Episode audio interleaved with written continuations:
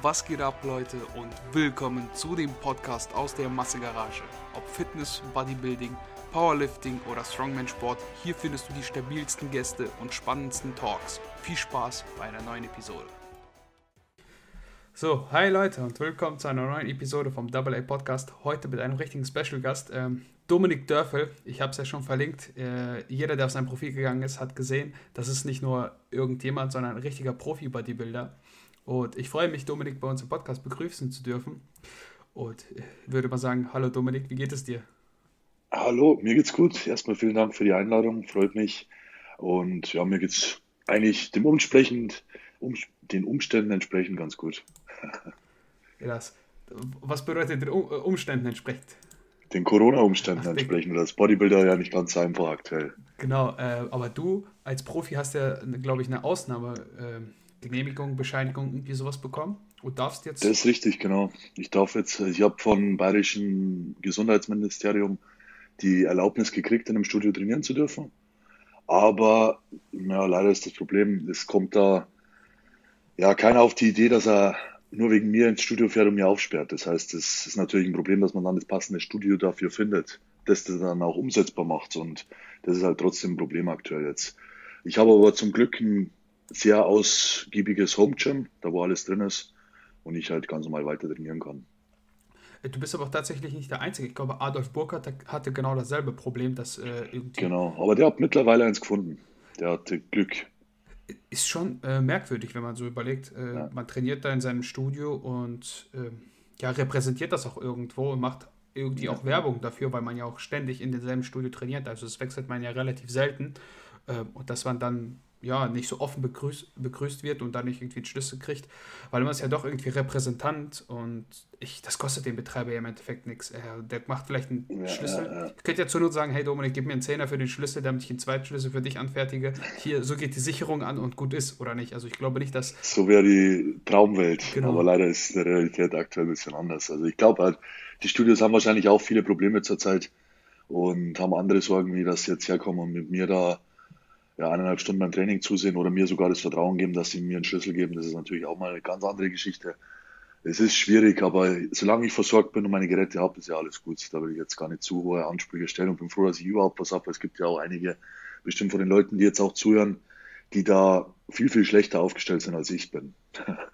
Ja, ich kenne das Problem. Im ersten Lockdown hatte ich äh, ja auch praktisch keine Möglichkeit zu trainieren. Da hatte ich noch so eine äh, sehr kurzfristig mir eine alte Langhantel organisiert und ein paar 20er Schrank. Ich hatte irgendwie 120 Kilo. Ich meine, für mich war das noch irgendwie ausreichend.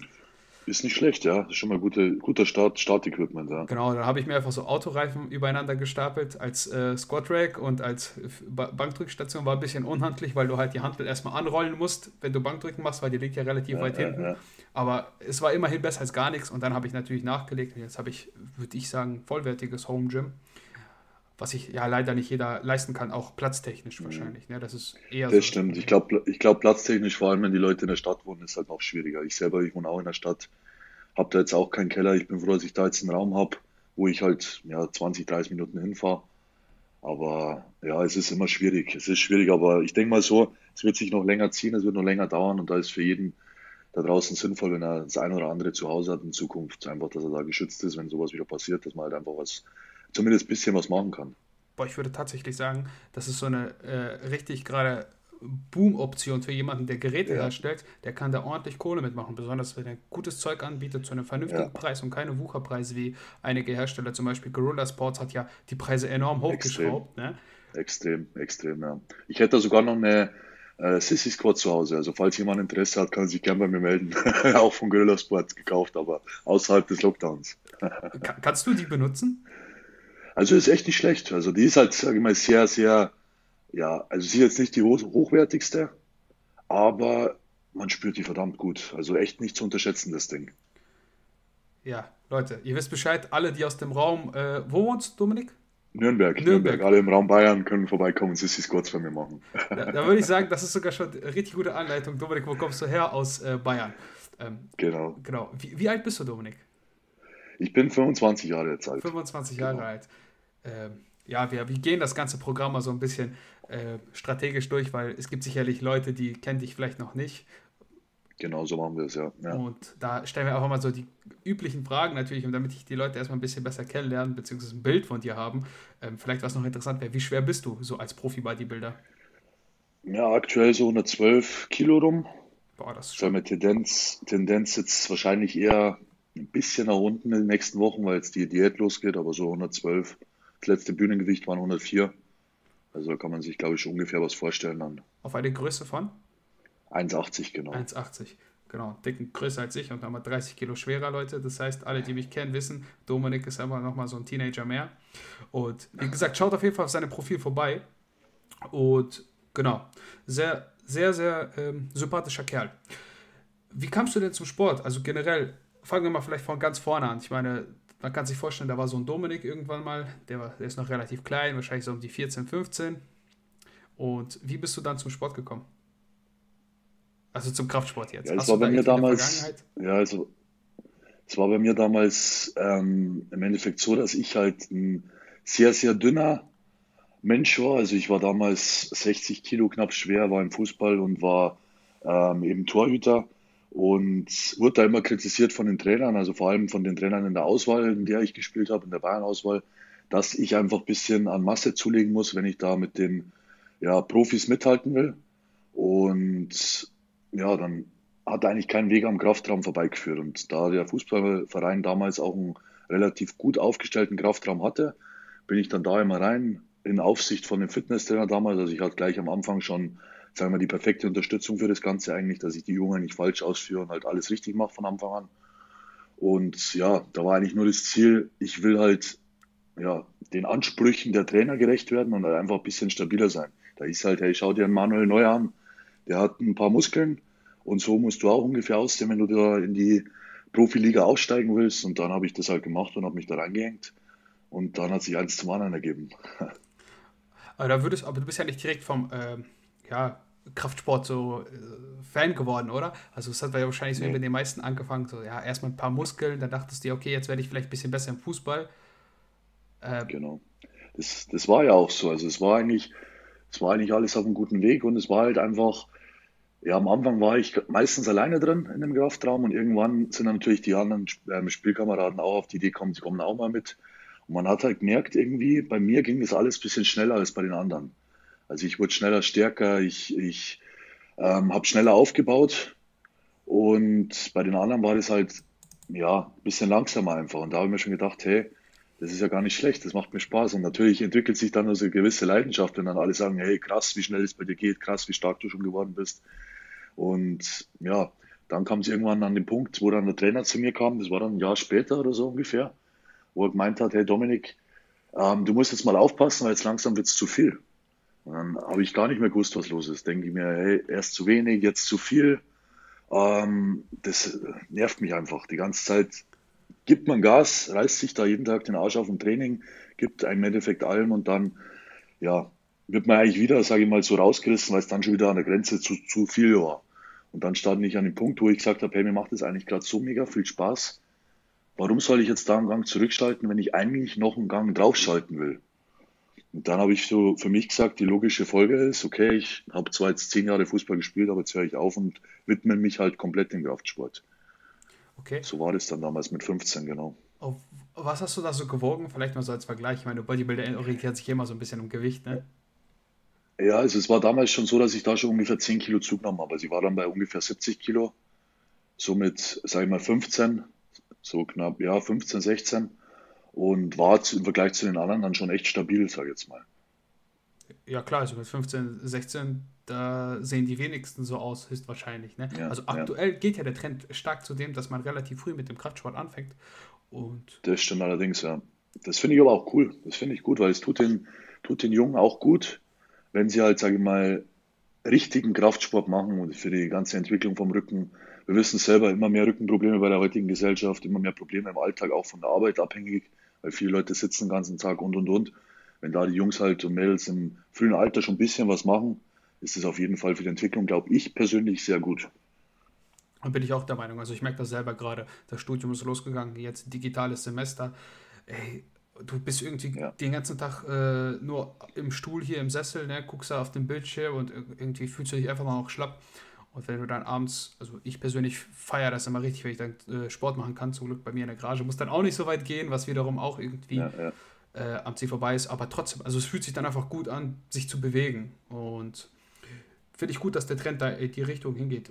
Ich meine, da tun auch viele Leute was für, jetzt mit diesem ganzen Social Media, dass das vorangeht. Auf Fall, genau. Viele sagen dann natürlich, oh ja, diese Social Media Heinis und bla bla bla. Aber im Endeffekt, da darf man nicht vergessen, das sind die Leute, die ähm, ja, die Jugend zum Sport bewegen. Egal wie sie es vermitteln, ob es dir gefällt oder nicht. Genau so sieht es aus. Und genau das finde ich auch wichtig. Also da gibt es echt gute Jungs. Ich verfolge selber ein paar von den Leuten, obwohl die jetzt, keine Ahnung, 30, 40 Kilo leichter sind wie ich. Aber ich finde es richtig cool, was die machen, weil sie es halt ja mit Spaß machen. Und den Spaß übermitteln sie an die Leute von, also die, die Jugend von heute. Und ja, wir wissen selber, die Jugend von heute kommt auch gerne mal auf Blödsinn. Und dann glaube ich, ist es immer am Ende des Tages besser, wenn man halt eben sagt, hey, ich gehe ins Fitnessstudio, mache da was, power meine Aggressionen raus, dass da im Alltag auch gar nichts großartig passieren kann. Und ja, ich finde auch, wenn man da diszipliniert ist in dem ganzen Training, schwappt es ja sowieso auch um in die ganze, ja, in den ganzen Alltag. Da ist man jeder in sich ein bisschen disziplinierter. Das kennst du bestimmt auch, wenn du dann lernen musst und dann drei Stunden da sitzt und du denkst, ja, das geht jetzt schon noch, das ziehst du halt durch. Und es kommt halt, finde ich, auch immer durch den Sport ein bisschen mit dazu, einfach, weil da jeder, ja, da muss man halt einfach Disziplin haben. Und das ist schade im Leben, glaube ich, nie. Ja, auf jeden Fall. Also ich würde schon sagen, dass der Sport da ähm, enorm dazu beiträgt, dass sich auch der Charakter formt, wie früher man damit anfängt und das halbwegs konsequent durchzieht. Ich meine, damit meine ich jetzt niemanden, der irgendwie äh, einmal die Woche hingeht und dann sagt, äh, gar keinen Bock, nächste Woche wieder oder so. Nee, aber die Leute, die dann regelmäßig so hingehen und selbst wenn sie nicht die größten Erfolge haben, es geht ja nur darum, dass sie wenigstens ähm, sich aufraffen, da regelmäßig genau hinzugehen so. und diese Bewegung. Das, und gesund und sich gesund halt entwickeln. Genau, das formt schon den Charakter. Da sind wir stehen geblieben. Dominik, 16, 15, so das erste Jahr äh, im Kraftraum gewesen, 70 Kilo circa. Ähm, und musstest dich praktisch entscheiden, so Kraftraum oder Fußball. Genau, also das war damals echt so. Der Trainer, der kam da zu mir und meint es wirklich so, dass ich mich halt entscheiden muss, weil ich bin halt jeden Tag in dem Kraftraum drin gewesen. Und es war dann auch so, selbst wenn wir Training hatten. Wir haben dann trainiert zum Beispiel von 17 bis 19 Uhr und ich war halt dann von 16 bis 17 Uhr im Kraftraum, hatte von 17 bis 19 Uhr Training und bin dann auch noch mit dem Fahrrad 10 Kilometer eingefahren und zuvor mit 10, äh, 10 Kilometer mit dem Fahrrad dahin gefahren. Und es war halt Sport, Sport, Sport den ganzen Tag. Und ja, das wurde ihm dann irgendwann zu viel. Und ja, das, dann hat sich das innerhalb von ein paar Wochen war die Entscheidung gefällt. Und dann habe ich mich auch eigentlich direkt im Fitnessstudio angemeldet, weil es eh ganz passend war, dass ich mich dann kurz danach bin ich 16 geworden, ähm, konnte dann ja, mich offiziell endlich im Fitnessstudio anmelden mit der Genehmigung von meinen Eltern. Zuvor war das bei, war das bei uns noch nicht möglich. Und ich glaube, ich, also ich bin im Juli quasi ähm, 16 geworden und eine Woche später oder so war ich dann schon im Fitnessstudio. Also ich habe eigentlich nur darauf gewartet, dass das dann losgehen kann. Das ist schon cool so. Äh, aber vielleicht, du hast ja relativ hoch gespielt, also du hattest äh, ja. Pot Potenzial, würde man sagen. Ja, das war, war echt so, weil eigentlich bei mir immer, wenn ich irgendwas mache, dann mache ich es halt wirklich mit dem Ziel, dass ich halt da auch was erreichen will. Also vor allem sportlich gesehen jetzt. Und ich war da damals mit, boah, ich glaube, ich war elf oder so, war so eine Sichtung für den DFB-Stützpunkt. Das sind dann die Besten aus dem Landkreis. Und einmal im Jahr messen sich die Besten aus dem Landkreis, also aus den ganzen Landkreisen quasi, aus einer Region. Und das war bei uns Region Ostbayern. Und da kommen dann die Besten in die Ostbayern-Auswahl. Da habe ich dann quasi reingeschafft. Mit 12, 13 war ich da ungefähr. Und ein Jahr später war ich dann bei der Bayern-Auswahl, also komplett Bayern, Jahrgang 95, das mein Jahrgang, ähm, die besten Spieler. Da war auch, ja, Leute wie Julian Weigel waren da zum Beispiel dabei oder Julian Green, die jetzt beide, sagen wir, sehr gute Profis sind in der Bundesliga und äh, portugiesischen Liga und halt da richtig gut Geld verdienen, sage ich auch mal. Und ja, dann ging das Ganze zwei Jahre ungefähr, also von 14 bis knapp 16 oder ja, ich sag mal 13 bis knapp 16, dass ich da gespielt habe. Und natürlich, wenn du da in der Auswahl spielst, sind bei allen Spielen immer irgendwelche Scouts am Rand und sehen dich dann und laden dich dann mal hier und da auf ein äh, Probetraining ein. Da war ich dann auch echt deutschlandweit überall mal. Ich war in Hamburg, ich war in Dresden, ich war in, in Fürth, in Nürnberg, bei 60 München, eigentlich überall unterwegs und habe mir das mal angeschaut. Aber damals war es halt so, dass ich keinen Internatsplatz gekriegt habe. Also so gut war ich anscheinend doch nicht, dass es für das gereicht hat. Also da hat mir halt ein kleines Stückchen gefehlt, muss man einfach sagen. Und es wäre halt möglich gewesen, dass ich mir eine eigene Wohnung nehme da oben oder wo auch immer und dann da Fußball spiele. Aber natürlich, dann hätten meine Eltern eine zweite Wohnung zahlen müssen. Das ist ja auch für fast niemanden machbar, dass man jetzt einfach sagt, hey, jetzt sponsern wir den Kleinen mal eine Wohnung in Hamburg zum Beispiel und dann soll er mit 15 da mal alleine leben. Das geht ja auch nicht. Das funktioniert sowieso nicht. Und dann war das eigentlich auch recht schnell hinfällig. Und wenn du dann als so ambitionierter Sportler, der unbedingt vorankommen will, immer noch bei deinem Dorfverein spielst, der wo zwar in der Bayernliga spielt, ziemlich hoch, aber wo du jetzt keine Perspektive siehst, dass du halt wirklich diesen Traum Fußballprofi leben kannst. Und dann gab es für mich halt Hop oder Top. Und ich habe dann gesagt, okay, ich glaube nicht, dass ich das schaffe, Fußballprofi zu werden. Ich glaube nicht, dass ich am Ende des Tages da den, den Druck gewachsen bin und vor allem ja, die, das Potenzial mitbringen, das zu werden. Und dann habe ich gesagt, hey, pass auf, ich höre auf und widme mich einem neuen Sport und stecke da aber genau das gleiche Engagement rein wie jetzt im Fußball zum Beispiel. Würdest du sagen, du bereust das vielleicht ein bisschen, wenn man jetzt so vielleicht ganz kurz einen Sprung macht, wenn wir mal so die Gelder vergleichen, die in beiden Sportarten. Ich meine, du bist jetzt Profi, klar, äh, mhm. aber es ist nicht vergleichbar mit irgendwie Fußball, Basketball oder ja. Hockey oder sowas, ne? Ja, da gibt es zwei Sichten jetzt. Die eine Sicht ist die, die Vernunft in mir, die sagt, es hat alles seinen Grund gehabt, warum das damals nicht funktioniert hat. Erstens mal ist es nicht zu unterschätzen, wie hoch der Druck auf die jungen Jungs da in den Auswahlen und ähm, allgemein, sagen wir mal, den ambitionierten Spielern, wie viel Druck denen auferlegt wird schon in jungen Jahren. Also musst du dir vorstellen, in so einem Auswahlspiel, da bist du dann spielst mit Auswahl Bayern gegen Auswahl Baden-Württemberg und dann geht es halt darum, wer kommt jetzt in die Jugendnationalmannschaft mit rein. Und da geht es halt um echt viel und jeder will da rein. Und es sind aber am Ende 160 Spieler und in der Nationalmannschaft sind halt nur 20 drin. Das heißt, 140 können nach Hause fahren. Und ich war damals diesem Druck nicht gewachsen. Also mich hat es kaputt gemacht. Weil ich war echt einer, der echt jeden Tag so viel trainiert hat, wie nur möglich war. Also unter drei, vier Stunden am Tag ging da eigentlich gar nichts. Ich habe immer dann Einzeltrainings gemacht, habe immer geschaut, dass ich mich genau in den Hinsichten, wo die Trainer halt wollten, mich verbessere. Aber es ist halt wirklich auch ein hartes Geschäft. Also es gibt so viele Leute, die Fußball spielen und da gibt es halt auch Riesentalente, die jetzt auch nicht unbedingt so krass viel arbeiten müssen wie jetzt jemand anders, der vielleicht nicht so beschränkt worden ist. Und ich war jetzt auch nicht der Größte. Also als Torwart muss man auch mindestens, sage ich mal, eigentlich 1,90 sein. Ich bin jetzt heute 1,80. Wer weiß, ob ich vielleicht noch ein bisschen größer geworden wäre, wenn ich jetzt nie mit dem Kraftsport so früh angefangen hätte. Aber ich wäre bestimmt keine 1,90 geworden, glaube ich. Und dann ist das eh alles hinfällig. Also ich traue da nichts nach, sondern im Gegenteil, ich bin froh, dass ich das alles erleben durfte und ja, irgendwas für mich mitgenommen habe. Weil jetzt im Bodybuilding ist das Ganze anders. Der Druck ist genau der gleiche im Endeffekt. Nur bin ich jetzt im Kopf ein bisschen reifer. Also ich komme jetzt viel besser mit dem allen klar, wie es früher war und ich lerne aus den Fehlern von früher. Also alles, was ich früher falsch gemacht habe oder früher mir zu viel Druck selbst gemacht habe, versuche ich halt jetzt besser zu machen, dass ich da nicht wieder ja den ganzen Sport aus Zwang mache, weil das muss einfach funktionieren und ich Spaß dabei verliere, weil so muss, muss ich schon sagen, war es im Fußball am Ende, dass da der Spaß ein bisschen verloren ging, weil einfach der Druck zu hoch war für mich zu der Zeit. Meinst du, wenn du jetzt das Mindset von heute hättest, das dich auch so ein bisschen durch den Kraftsport geformt hat, ähm, früher hättest? Also klar, ist jetzt ein bisschen. Äh ja, ja, ja, Sehr interessante Frage, ohne Scheiß, weil das habe ich mir selber schon oft gefragt, die Frage, also die Frage. Und ich würde sagen sogar ja. Also ich glaube, wenn ich da damals ein bisschen entspannter gewesen wäre, weil es war wirklich nur so ein kleiner, kleiner, kleiner Minisprung, den ich noch machen müsste. Und wenn ich einfach mal da gestanden wäre und an mich selbst geglaubt hätte im Spiel, dann wäre ich viel besser gewesen. Es war immer so bei mir, ich habe immer Angst gehabt, dass ich einen Fehler mache. Und jeder weiß, wenn man immer Angst hat, dass man einen Fehler macht, dann passiert es.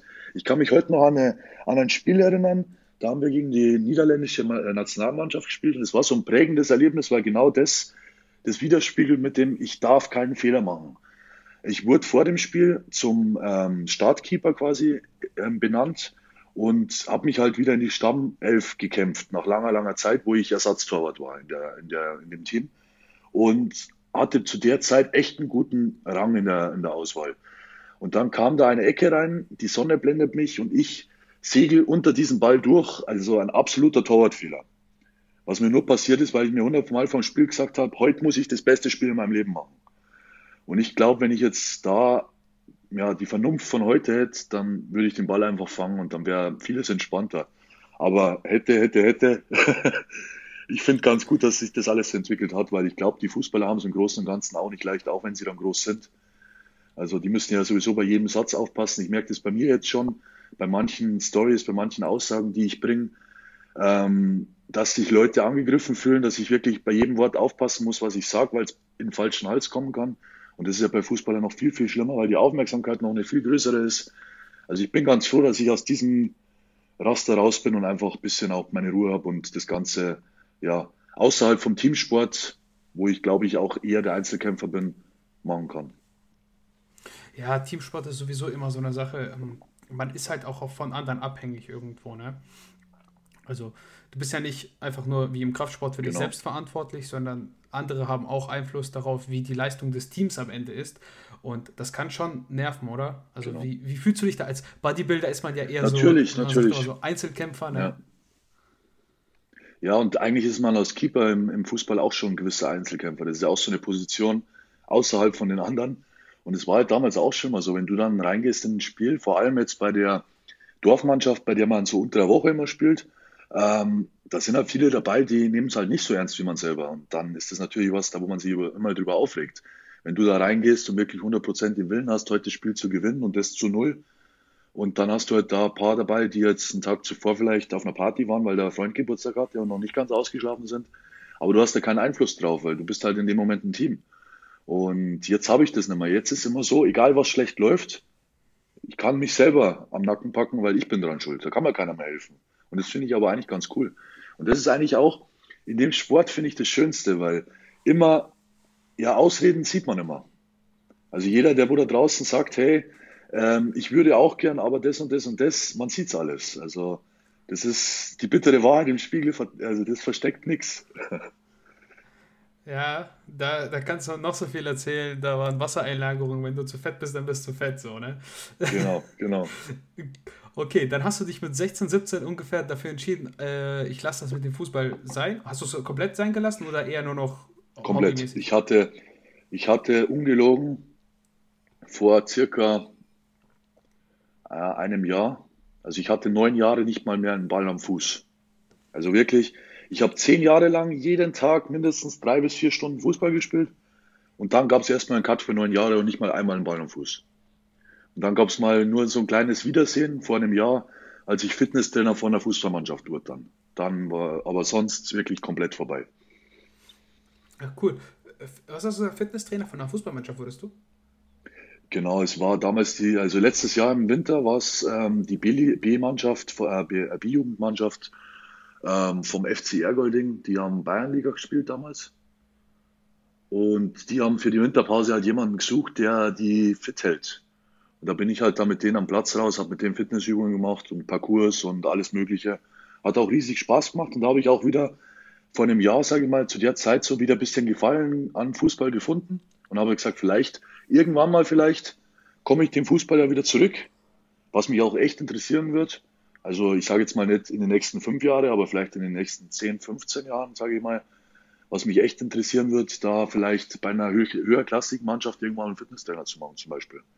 Ja, sicherlich interessant, ne, wenn man da so sich auch ein bisschen Sport, sportspezifischer mit ähm, Krafttraining auseinandersetzen muss. Also dass ja. du praktisch Athletiktrainer wirst äh, und die Übung bzw. dein Wissen so äh, anwendest, dass du eben nicht für deine Ziele arbeitest, sondern für ganz andere. Zielsetzungen, genau. ne? dass du genau. auch umdenken musst. Das mache ich ja jetzt ganz schon oft bei meinem Coaching allgemein, weil ich ja viele verschiedene Leute in meinem ähm, Team habe.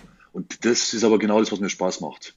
Also da wirklich alle Charaktere von dick zu dünn, zu alt, zu jung, Fußballer, Basketballer, Handballer, egal was, ich finde das total spannend und cool wenn man da spezifisch drauf vorgeht, ja. Ja, vor allem, es wird auch nicht so eintönig, ne? Du hast immer ein bisschen Abwechslung. Mhm. Äh, genau so ist es weil irgendwo weißt du ja, wie dein, also das, was du für dich machst, funktioniert ja. Das weißt du, wie das geht. Aber du musst dann genau. immer wieder dazulernen, wenn andere Charaktere auf dich zukommen. Genau so ist es. Und das ist mega spannend, weil jeder, jeder Charakter eben komplett anders ist. Und es ist auch immer irgendwo ein bisschen ausprobieren und dann zu sehen, ha, okay, vielleicht habe ich ja einen kleinen Fehler ja. gemacht und dann denkst du auch, okay, das hätte ich so und so machen müssen. Dann überlegst du, findest was Neues für dich raus. Das ist echt so wie so ein Selbststudium auch so ein bisschen, ne? Ja, ja, ja. Ziemlich cool. Okay, also 17, du hast Fußball sein gelassen und hast gesagt, ich werde jetzt Bodybuilder. Oder hast du gesagt, genau. ja, ich äh, mache einfach nur ein bisschen hobbymäßig jetzt? Nee, ich wusste, ich werde Bodybuilder. das wusste ich dann schon. Also, das war halt nie die Alternative, einfach nur so stumpf rumzupumpen. Es war damals so ein prägendes Ereignis in den ersten Wochen, als ich im Fitnessstudio war. Da die zwei dicksten Jungs aus dem Studio, ähm, die man immer angehimmelt hat, weil die eben riesig waren in, zur damaligen Zeit, ähm, ja, haben getuschelt, als ich ins Studio gekommen bin, beziehungsweise ans erste Gerät bin. Ach, ist der Kindergarten jetzt auch schon da? Und an dem Tag wusste ich, nee, das kann es nicht sein. So, was, jeder fängt mal an und euch zeige ich's. Das war so ein kleiner Ansporn für mich damals. Und da wusste ich schon so, ich will irgendwann ein richtiger Bodybuilder werden. Und habe mich dann halt auch mit den Bodybuildern auseinandergesetzt. Welche gibt es gerade aktuell? Vor allem, wer sind die jungen, aufstrebenden Athleten? Es war damals ein Tim Budesheim, der damals noch Junior war, und ein Kevin Lagrutta. Und dann die zwei, jedes Video, das rauskam, habe ich mir angeschaut. Alles, was irgendwie im Internet zu der Zeit gab, habe ich mir reingezogen und ab da trainiert wie ein Bekloppter, sieben Tage die Woche. Ja, ist krass, wenn man bedenkt, du und Tim seid ja fast gleich alt. Also ich glaube, Tim ist 30 so um den Dreh, ne? Das sind jetzt fünf Jahre. Genau, sind nochmal fünf Jahre, genau, ja, ja. Ist jetzt auch irgendwo fast dieselbe Altersklasse. Ja, ist soweit ist nicht, genau. Ja, und, ja, ja. Und dann hast du zu dem praktisch aufgeschaut und jetzt bist du mit, ihm im Endeffekt gleichgestellt, ne? Ja, ja. Also das ist schon, das ist aber, zu, das ist so echt lustig so zurückzusehen, weil auch die, die mich damals als Kindergarten bezeichnet haben, die sind, die, dem bin ich ja schon zwei Jahre später vorbei ähm, gelaufen. Das ist so, ja, der Sport, der macht alles möglich. Also egal wer jetzt zuhört und egal wie leicht oder schwer oder übergewichtig oder untergewichtig oder wie auch immer ihr seid, da kann jeder in dem Sport wirklich was draus machen. Also da würde ich gar nicht sagen, dass man da bestimmte Voraussetzungen mitbringen muss. Ich glaube eher, dass da wichtig ist, welcher Einsatz mit dabei ist bei dem Ganzen ja, die Arbeitsmoral und die Einstellung ne, generell. Ja. Also wie, ja. wie, viel bist du bereit auch aufzuopfern? Weil du weißt nie, bist genau. du jemand von den Gesegneten oder bist du jemand von denen, die richtig arbeiten müssen. Die richtig, genau so ist es. Ne? Und da, das ja, kristallisiert sich heraus, wie man so schön sagt, erst wenn das so im Laufe der Zeit, wenn du dran bleibst und ja. nicht sagst, ich hatte mal äh, einen, der hat mich mal gefragt, direkt bevor er angefangen hat, ähm, was denkst du, was habe ich denn für Potenzial? Also mhm. lohnt es sich überhaupt mit dem Sport anzufangen? Und das ist so richtig die falsche Herangehensweise. Ich meine, ist doch vollkommen egal. Total. Du willst ja trotzdem besser aussehen als jetzt, ob du jetzt so aussiehst wie Total. du jetzt zum Beispiel, ob du jetzt 130 Kilo wiegst oder nur 90, aber in Topform. Du siehst immer noch besser aus als mit 60 so, ne? Ja, ja, ja. Deswegen. Aber das ist auch lustig, weil genau das Gleiche, also vor so drei Monaten habe ich einen Trainer gewechselt, bin jetzt beim Patrick Tour, kennt vielleicht der ein oder andere, der jetzt zuhört. Und habe ihn dann auch gefragt, hey Patrick, was denkst du, in welche Richtung können wir? Was denkst du ist möglich? Dann sagt er erstmal eiskalt, hey, da muss ich mir erstmal ein halbes Jahr den Körper anschauen, dann können wir schauen, was da möglich ist, weil jetzt kann ich noch gar nichts sagen. Also das ist immer echt schwer zu sagen, was da in der Person drinsteckt, vor allem am Anfang noch schwieriger. Ja, weil wir hatten es ja auch gerade schon, du musst halt auch erstmal dich auf die Person ähm, ja, einschließen. Das ist immer ein anderer ja, ja. Körper. Klar, im Grunde funktionieren wir alle gleich, aber es gibt trotzdem so Feinheiten. Wie viel, keine Ahnung, wie viel Volumen verträgt der eine? Der eine braucht viel, der andere ja. wenig. Der, der nächste muss richtig reinknallen, immer Vollgas, schwere Wiederholung, der nächste kann nur rumpumpen und wächst. Das muss man erstmal rausfinden und das dauert. Und auch die Ernährung. Du musst ja auch irgendwo ein Stück weit selber mitarbeiten. So, was verträgst du gut, was nicht. Es bringt nichts, wenn du jetzt jemanden aufschreibst, er soll Reis essen und der sagt, boah, ich krieg davon immer einen Blähbauch. So, das fühlt sich nicht ja, gut an. Genau so sieht es aus, ja. Ja, ja. Ja. ja, und das verstehen halt die meisten nicht, dass es auch so ein bisschen äh, so eine, so eine Coach, äh, wie auch immer, äh, wie, wie nennt sich das? Coach-Coachling-Verbindung äh, ist. Also man muss sich da austauschen und da, man wächst mit der Zeit zusammen. Genau, genau, genau. Und wie kam dann dieser Entschluss? Du bist jetzt, okay, du kommst ins Fitnessstudio und sagst, äh, hier, die sind irgendwie, sind irgendwie alle gemein zu mir so. Im Endeffekt, euch zeige ich es. Aber das war ja nicht der, äh, wo du gesagt hast, okay, nur weil ich denen das jetzt zeigen will, da muss man ja, ich weiß nicht, was. Das was würde auch nicht ausreichen. Das würde auch nicht ausreichen, weil ich sag mal so, wenn jemand ein wirklicher Bodybuilder werden will und zum Beispiel der Ansporn ist, ich will ähm, die meisten Frauen abschleppen, da gibt es ja auch einige, dann wird es der Mensch niemals schaffen, diesen Willen dafür aufzubringen, weil man viel mehr leiden muss, wie das Ganze einem bringt, dieser Ansporn. Also das ist natürlich immer so, das muss mit im Laufe der Zeit dann kommen. Bei mir war es dann so, ich habe halt dann immer trainiert, trainiert, trainiert, habe gemerkt, hey, es geht auch jetzt noch ziemlich schnell voran. Und dann, ja, ich habe da bei meiner damaligen Freundin nur noch erzählt von diesem Kevin Lagrutta, weil jedes Bild, ich gesehen habe, habe ich mir gedacht, heute, das gibt's doch gar nicht, wie der ausschaut, das gibt's doch gar nicht, das gibt's doch gar nicht. Und irgendwann hat dann die Freundin von damals, dann auch mal danke an dieser Stelle. das muss man auch mal, kann man auch mal noch dazu sagen. Ähm, ein Training ausgemacht mit dem Kevin, zu meinem 17. Geburtstag damals. Und da bin ich dann hingefahren zu ihm, das waren 400 Kilometer rum und habe mit ihm Arme trainiert. Also nur für ein Armtraining bin ich da 800 Kilometer gereist, dann am Samstag. Ähm, und das war dann der Knackpunkt. Also an dem Tag wusste ich dann, okay, ich bin jetzt einer, der trainiert. Ich bin jetzt einer, der in seinem Studio für sein Alter echt gut aussieht. Aber da in Stuttgart, in der Nähe von Stuttgart, ist jemand, der sieht nochmal komplett anders aus. Sowas siehst du bei uns gar nicht. Und das ist das, was ich will. Und dann habe ich mir gedacht, okay, jetzt muss ich alles anschauen, was der macht, alles mir anhören, alles ähm, aus dem rausquetschen und dann muss ich den Weg auch so gehen. Und so war das dann eigentlich auch. Also da, nach dem Training habe ich gleich gesagt, hey, pass auf, ich will jetzt irgendwann mal einen Wettkampf machen. Und da sucht man sich natürlich auch erstmal einen Trainer, damit man das alles umsetzen kann. Und so hat es dann seinen Lauf genommen, ja. Ja, ja es gibt ja so ein schönes Sprichwort, äh, wenn du der Breiteste im Studio bist, sollst du das Studio wechseln, ne? Genau. das, könnte, das könnte den meisten helfen. Ähm, gut, aber die Entscheidung, also auf die Bühne zu gehen, erfordert ja noch mal ein bisschen mehr als einfach nur zu sagen, ich mache eine Diät. Ne? Und mit 17 mhm. ist man sich da bewusst, was man äh, da für Risiken eingeht? Also ich sag mal Risiken, mit denen habe ich mich jetzt schon von Anfang an ziemlich viel auseinandergesetzt. Also ich bin da keiner, der da blauäugig reingeht, sondern ja, es gibt alle Optionen, die halt kommen können. Und dann kann man halt für sich abwägen, ist es einem das wert oder halt nicht. Will man das Leben in die Richtung machen oder halt nicht.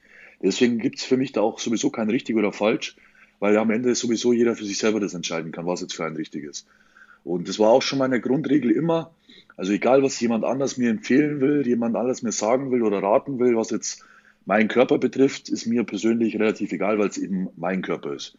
Und das größere Ding war halt einfach, dass man sagt, okay, ich brauche jetzt einen Vernünftigen, der mir halt in der ersten Saison ja, die perfekte Betreuung gibt. Also halt am Anfang auch relativ sanft mich betreut. Also nicht, dass man da schon bei der ersten Saisonvorbereitung ähm, ja, Sachen macht, die man nicht machen sollte, die jetzt heutzutage ja auch ein bisschen anders aussehen, ein paar Jahre später, aber bin ich ganz froh drüber, dass das Ganze, sage ich mal, echt ähm, sehr human war, sehr ja, gesund, muss man auch sagen, war zu der Zeit und ich einfach sehr herzlich auch betreut würde. Also es war dann auch so, dass das so ein Gespann war von meinem Coach mit Frau, äh, seiner Frau zusammen. Seine Frau war dann auch die, die sich alle Probleme angehört haben, wenn die Athleten irgendwas gehabt haben. Das die, die Mutti für alles quasi, das war auch wunderbar. Der Trainer hat mich eine Woche vom Wettkampf zu sich in die Ferienwohnung geholt, hat gesagt, hey, du kannst da pennen, du kannst da essen, kochen, bla bla bla, du kannst zu mir abends rüberkommen, dann können wir Formcheck machen und und und. Also die Betreuung, die war für die erste Vorbereitung mehr als erste Sahne.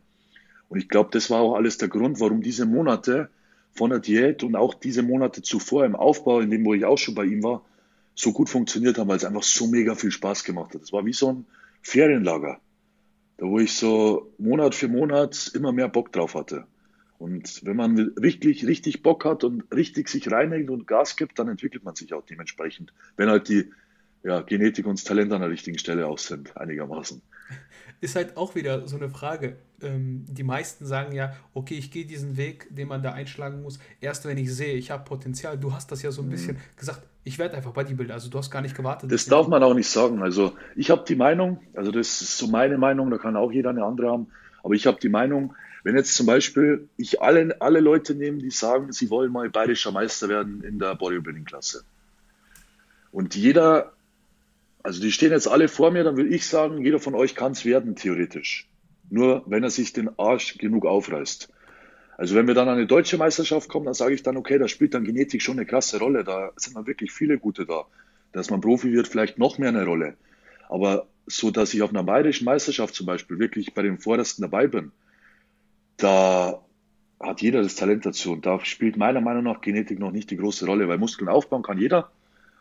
Und Genetik ist ab einem späteren Zeitpunkt, glaube ich, erst richtig zu betrachten.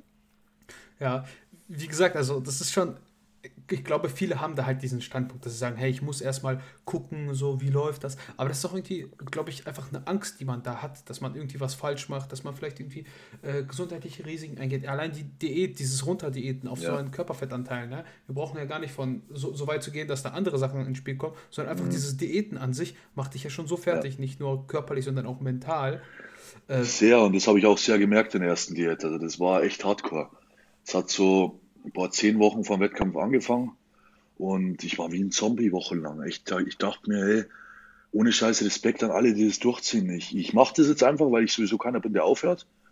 Aber ich könnte jetzt auch nicht sagen, wie das Ganze ausgeht, weil es dauert noch zehn Wochen bis zum Wettkampf. Ich habe da jeden Tag gezählt. Ich weiß noch, ich hatte damals eine App, die heißt äh, Dream Days oder so, glaube ich, heißt die. Ähm, da konnte ich eintragen das Datum und dann hat mich jeden Tag daran erinnert, wie lange, wie viele Tage ich noch habe bis zu meinem ersten Wettkampf. Und ich weiß noch, dass das erste, ich glaube 120 Tage, was da da gestanden ist. Also drei Monate zuvor habe ich schon drauf hingefiebert. Und wenn man da drei Monate auf was hinfiebert, dann ist das schon echt eine lange Zeit. Und wenn man dann auch noch hungert, so extrem hungert, wie es ich in der ersten Diät gemacht habe, und so viel, also ich hatte damals zweimal am Tag Cardio, sechsmal die Woche Training und kaum Essen. Also es waren 1700 Kalorien rum, 1600 am Schluss so. Es war echt eine harte Zeit, aber ja, das muss man halt wirklich durchziehen. Da, also es wird für jeden schlimm und es wird für jeden immer wieder Tage geben in der Vorbereitung, der sagt, boah, ich habe jetzt echt keinen Bock mehr oder ich esse jetzt irgendwas anderes oder keine Ahnung, aber genau dann sind wir wieder bei dem Thema, der Sport verzeiht halt nichts. Ja, also auf jeden Fall auch krass, ne? man darf aber auch nicht vergessen, da warst du noch relativ leicht. Ich denke nicht, dass du jetzt mit 1700 Kalorien diäten musst, nee. wobei das ja am Hunger nichts macht. Der Hunger ist ja der gleiche. Das, so. Nee, genau, das ist aber auch eine interessante Geschichte, weil jetzt in der letzten Diät oder in der vorletzten, ich habe bis zum Schluss meine 4000 Kalorien ungefähr. Also wenn ich mal in die letzte Woche vom Wettkampf gehe, habe ich vielleicht noch 3000, aber recht viel tiefer ist es jetzt bei mir nicht. Und dann denken die Leute immer, ja, du hast es ja eh so leicht, weil du hast noch so viel Essen. Aber die Logik dahinter, wenn ich jetzt quasi also so einen Zustand hätte, dass ich keinen Hunger habe, dass ich voll zufrieden bin, schön vollgefressen abends im Bett liege, dann wäre ich ja theoretisch nicht so in Form. Also muss mein Körper ja anscheinend ein bisschen mehr verbrennen, wie es jetzt bei manchen anderen der Fall ist. Und am Ende des Tages kommen wir aufs gleiche Ergebnis. Und wenn der Körperfettanteil in einer gewissen Region ist, geht es uns allen schlecht, weil dann einfach der Körper die Signale gibt und sagt, hey, jetzt ist irgendwas nicht mehr so ganz cool. Und da entscheidet, glaube ich, also natürlich macht es ein bisschen einfacher, wenn man mehr Essen hat, aber ich würde nicht sagen, dass das dann alles komplett vereinfacht. Also die, die, ja, die mentale, mentale Geschichte der Diät, die wird da immer bleiben. Die muss man einfach, muss man abkönnen können, zu einer gewissen Weise. Ja, viele gehen halt einfach nur über dieses, wie viele Kalorien reingehen, aber im Endeffekt vergessen sie auch solche Sachen, dass der eine Körperwert vielleicht ein bisschen besser, der andere ein bisschen schlechter. Da, da, das ja. gibt es ja auch, ne? Und das ist jetzt auch gar Klar. nicht irgendwie so, dass der eine dadurch besser ist oder nicht, sondern das sind individuelle Faktoren, die du nicht beeinflussen genau. kannst. Ne? Und da muss man einfach sehen, wie du gesagt hast, ab einem gewissen Körperfettanteil da wird jeder Hunger haben, egal ob der jetzt mit 5000 Diät ist oder mit 1000. Ähm, genau so ist es. Aber wenn du halt trotzdem noch 3000 essen kannst, ist halt der einzige Vorteil, dass du äh, diesen Prozess länger genießen kannst, des Essens, was auch halt ein Ritual wird nach der Zeit. Ist ne? viel wert, viel wert dann auch, ja. ja. Besonders wenn du es dann schön mit Gemüse streckst, was ja auch dann. Genau. Muss man aber auch vorsichtig sein, oder? Ich glaube, wenn du so ab einer gewissen Menge ähm, Gemüse hast, du ja auch irgendwann nicht mehr so die beste Verdauung und Genau, ja, der Blähbauch kommt oft an und kommt immer darauf an, welches Gemüse. Das ist auch eine interessante Sache.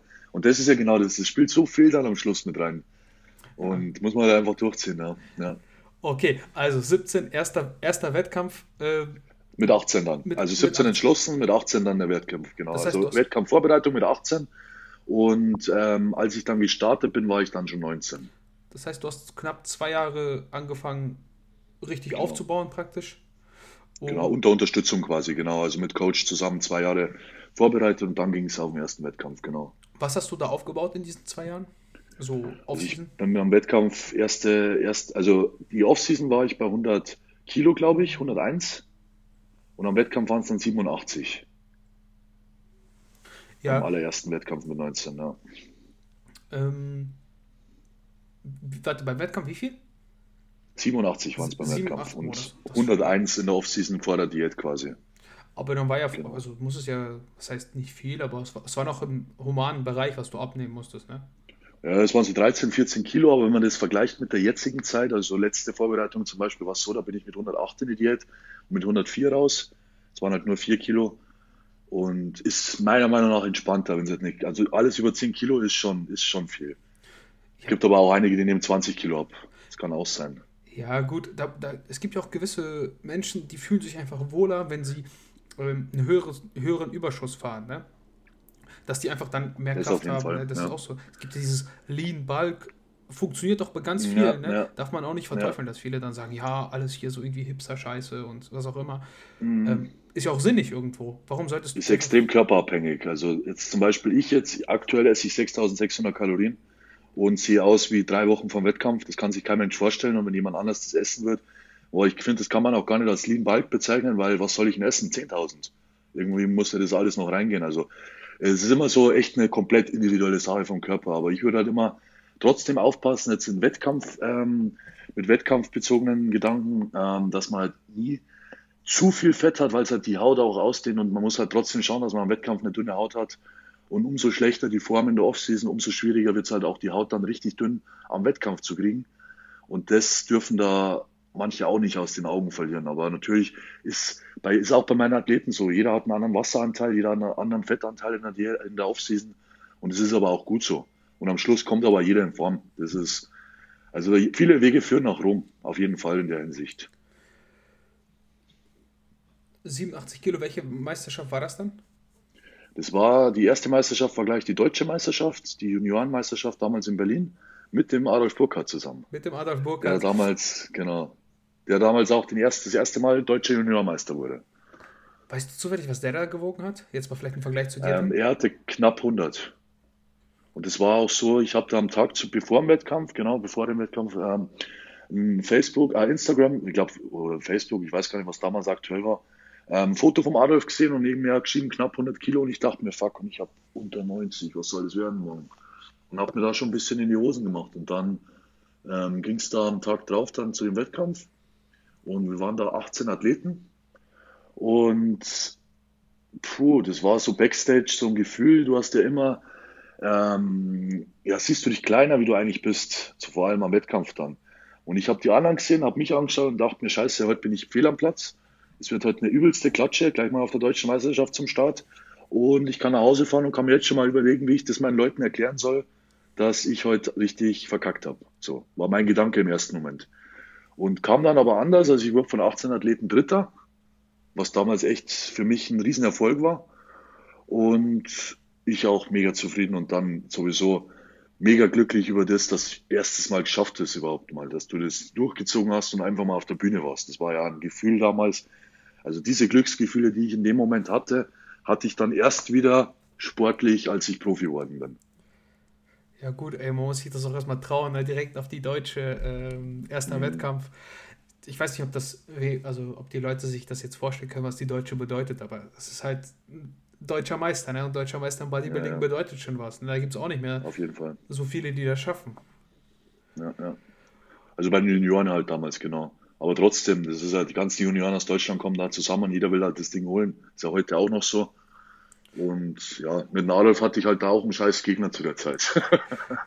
ja, wobei, da war der noch nicht so brutal wie jetzt. Also was heißt nicht brutal, Boah, ne? jetzt, hey, zu damaligen Verhältnissen war das eine absolute Ausnahmeerscheinung. Also es waren alle Athleten auf der Bühne, 17 Athleten und Adolf. also es war unnormal. Das war, war kein, also so sieht kein Junior normal aus. ja, also wer Adolf kennt, ich meine, allein die, also ja. die Beine jetzt, ich sehe ja nur die Offseason. Die waren damals auch schon so. Die waren ja. damals auch schon so, ey, das ist brutal, ne? Was mich jetzt mhm. vielleicht interessieren würde, weil du sagtest, da gab es Adolf und den Rest und damalige Verhältnisse. Wie siehst du das jetzt so, den Trend? Denkst du, weil Bodybuilding bzw. Äh, generell der Sport ähm, ja jetzt beliebter ist, dass die Dichte an guten Wettkämpfern höher geworden ist, dass mehr Leute jetzt Meisterschaft machen? Definitiv nein meine Meinung. Deiner Meinung nach gab es also die Dichte gut, genauso gut. Ich würde nicht genauso viele, also ich würde nicht sagen weniger oder mehr, sondern genauso, weil jetzt machen es nur viel mehr. Also man muss immer aufpassen, was man da sagt, weil meisten fühlen sich dann immer gleich angegriffen, aber das will ich damit überhaupt nicht sagen. Ähm, aber ich, ja, heutzutage, wenn man halt Social Media verfolgt, wird sich halt wirklich immer mit jeder, jeder Kleinigkeit auseinandergesetzt und mit jedem minimalen Verbesserungen, was man arbeiten muss und was so extrem wichtig ist. Da wo ich dann, also jeder, der das jetzt hört und der sich schon 100.000 Gedanken gemacht hat zu Trainingssystemen und zu wann esse ich was und welches Farbe von meinem Gemüse und welche Supplemente zu welcher Uhrzeit und jetzt bin ich Profi geworden und ich habe mir bis heute keine Gedanken großartig gemacht in der Hinsicht. Also schon natürlich in einer gewissen Art und Weise, aber bei Weitem nicht so wie die meisten Leute, die den Sport betreiben heutzutage. Also das ist halt auch so ein gewisser Trend geworden, dass man wirklich, also man arbeitet in jedes Detail aber man überspringt den Punkt, die Basics erstmal zu perfektionieren. Und man versucht halt mit den nicht vorhandenen Basics, mit den ganzen Details das Ganze zu kaschieren und das funktioniert halt leider meistens nicht. Und deswegen würde halt ich sagen, es gibt sehr, sehr viel schlaue Leute und Athleten da draußen, die wirklich viel Fachwissen haben, theoretisches. Aber was ich halt an Qualität auf der Bühne sehe, vor allem ähm, Wettkampfform betreffend, also wirklich richtig in Form, Härte, ist es definitiv nicht besser worden, meiner Meinung nach. War dann vielleicht jetzt eine kleine provokante Frage. Ja. Wie siehst du das denn, wenn jetzt einer kommen würde? Angenommen, du bist jetzt jemand mit einem gewaltigen Talent, ja? Äh, du ja. hast Potenzial und du sagst, du hast dich noch nicht so viel Gedanken gemacht. Wenn jetzt einer kommt, der ein richtiger, ja, wie soll man das nennen, der setzt sich mit Trainingssystemen brutal auseinander und würde dir jetzt einen Plan mhm. geben. Denkst du, du würdest bessere ja. Erfolge erzielen? Ähm, also da ist jetzt schon mal das, das ist jetzt schwierig. Mein Coach ist immer so, es war bei mir schon immer so, ich muss den Coach irgendwie so als Art extreme Respektperson ansehen. Also das auch so ein bisschen, ich bin halt da, jeder hat ja so eine andere Ansprüche an seinen Coach. Der eine sagt zum Beispiel jetzt, das ist das beste Beispiel jetzt aktuell mit dem Stefan Kienzel zum Beispiel, ähm, der jetzt sehr, sehr bekannt ist und sehr, sehr guten Job macht, aber selber jetzt noch nie der erfolgreichste Athlet war. Aber es kann funktionieren. Und er macht da einen sehr guten Job und hat sehr, sehr viele gute Athleten. Und deswegen will ich das nicht zu 100 Prozent verallgemeinern, aber da gibt es sehr, sehr wenige Leute, da wo ich das dann ehrlich gesagt annehmen würde. Also ich bin dann eher einer, der wo dann zu jemandem geht, der wirklich mal so ausgeschaut hat, wo ich mal hin will, da wo ich sicher sein kann, okay, der ist diesen Weg schon durchlaufen und weiß, was auf mich dazukommt und macht dann lieber das. Und ich merke es ja jetzt bei Patrick auch, ähm, der war selber auch IFBB Pro, hat, glaube ich, keine Ahnung, mehr wahrscheinlich am Ende des Tages die meisten richtig guten Profiathleten auf die Bühne gestellt bisher. Und es geht aber auch nicht um solche Dinge, wie es heutzutage in YouTube und Instagram geht, in der Vorbereitung meistens. Also da geht es eher darum, wie ist die Verdauung, ist die gut? Ähm, kriegst du das ganze Essen unter? Hast du Power im Training? Hast du Spaß im Training? Ähm, und machst du das Ganze, was du aktuell machst, mit Leichtigkeit oder fällt dir irgendwas schwer? Und die Parameter werden da immer ja angegriffen, wie die Details jetzt ins ja, Allgemeine. Ja. Ich verstehe, worauf du hinaus willst. Das ist auch vollkommen richtig. Also, man, ich glaube, beim Sport ist das eher so.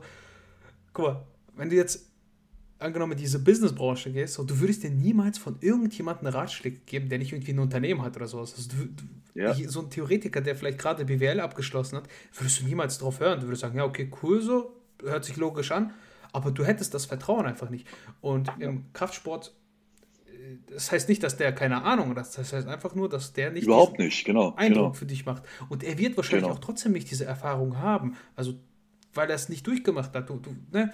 Und im Sport ist das so, da, da geht es halt im Endeffekt auch um nichts. Ne? Ich meine, wenn du jetzt dein ganzes Vermögen investieren musst, mhm. da hast du schon mehr Angst, als wenn du sagst, ja, okay, dann ist die, keine Ahnung, scheiß Bühnenform gewesen ist ja auch egal dann im Endeffekt. Ne? Also da verlierst du nicht so mhm. viel, wie wenn du dein ganzes Vermögen verlieren würdest. Deswegen ist da die Hemmschwelle viel niedriger. Niedriger, auf jeden Fall. Auf jeden Fall. Ist auch ein sehr, sehr interessantes Thema, auf jeden Fall. Ähm. Aber ich, also ich finde es trotzdem sehr, sehr interessant, zum Beispiel, dass jetzt viele sich mit dieser Trainingslehre befassen. Ich selbst äh, interessiere mich sehr dafür. Ja? ja. Und es ist einfach ein Es spricht ja auch nichts dagegen, sich Gedanken zu machen, was für den eigenen Körper am besten ist. Aber wichtig immer für den eigenen Körper, weil es wird ja auch im Internet immer verallgemeinert. Ich sage zum Beispiel selber, für mich selber jetzt, für mich rein persönlich wäre ein Push-Pull-Beine-Plan einfach aktuell uninteressant, weil ich keinen Bock drauf habe. Wenn ich Bock drauf hätte und wirklich den durchziehen würde, bin ich mir sicher, dass die Erfolge nicht schlechter wären, als sie jetzt sind. Oder dass vielleicht sogar, wenn ich wirklich Bock drauf habe, einen anderen Reiz gibt und manche Sachen vielleicht sogar noch besser laufen. Das kann ich mir auch vorstellen. Aber wenn man nicht dazu bereit ist, jetzt zum Beispiel für dieses oder dieses System dann bringt es halt auch nichts, das durchzuziehen. am Ende des Tages, finde ich, sollte man immer das machen, was einen Spaß macht. Und das muss man halt auch irgendwann erstmal finden. Diesen Weg, was macht einem überhaupt wirklich Spaß. Also damit befassen finde ich ja immer gut, aber halt immer in so einem gesunden Maß. Und vor allem bei dem ganzen Befassen die wesentlichen Dinge wie Essen nicht vergessen zum Beispiel oder dass man sich auch mal hinlegt und eine Stunde länger schläft.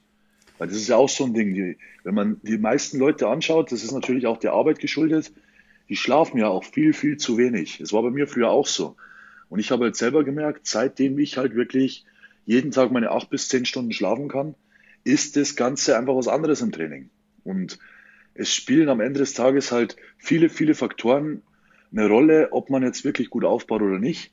Aber ja, die wesentlichen Dinge sind einfach Essen, dass du trainierst und das anständig und halt, sage ich mal, gegebenenfalls die Supplementierung und Co. Und die Erholung. Ja, safe. Also im Endeffekt du kannst dir ein Periodisierungsschema aussuchen und, und, dann mach es aber auch so. Es bringt dir nichts, das dreimal zu überdenken und wenn du nie damit und los. ändern, genau. Und schon 15 Mal ändern, bevor du überhaupt einmal durchgezogen hast, zum Beispiel. Das ist ja auch ganz oft so.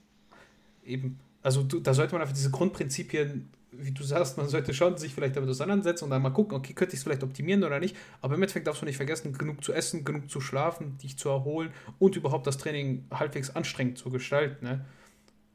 Also ja, Raps in ja. Reserve, alles schön und gut, macht ja auch alles irgendwo Sinn und gibt sicherlich eine Berechtigung, aber es, du musst es auch erstmal einschätzen können. Es bringt dir nichts, wenn du denkst, du trainierst mit einer Raps in Reserve, keine Ahnung, 1, aber hast eigentlich doch 10 im Tank so. Ja, genau, genau, genau. Und das ist halt genau der Punkt. Ähm, zum Beispiel ist es Raps in Reserves. Ich habe mal eine Fragerunde gestartet, das ist so ein halbes Jahr her ungefähr, und habe mich eben, eben jemand mal gefragt, was hältst du von Raps in Reserve? Ich bin da gestanden und ich wusste erstmal gar nicht, was der jetzt von mir will weil ich mich ja mit diesen Sachen nicht befasse. Also da gibt es ja wirklich die letzten zwei Jahre so rückblickend viele, viele neue Systeme und Wörter. Jetzt, wenn du jemanden wie mich zum Beispiel nimmst, der sich mit sowas nie befasst hat, der liest dann auf einmal im Internet, weil ich jetzt, also zum Beispiel mein Instagram-Account, muss ich ehrlich sagen, ich verfolge da sehr, sehr wenige Leute, weil ich so im Alltag viel zu tun habe und einfach das eigentlich eher als meine Plattform nutze, wo ich einfach meine Sachen halt teile und halt immer mal wieder, wenn ich Zeit habe, bei den Leuten, die es mich interessiert, halt mit reinschaue. Und ich kriege da von der normalen, von der allgemeinen Szene relativ wenig mit. Oder was halt jetzt Neues gibt oder keine Ahnung. Also bin ich relativ spät immer dran, dass ich das alles höre. Und ich frage mich dann immer, ja, diese ganzen, sei es jetzt Reps in Reserve, sei es ähm, äh, Back-Off-Satz oder keine Ahnung was Satz, das baue ich schon seit Jahren eigentlich mit ein automatisch, nur dass er bei mir den Namen hat.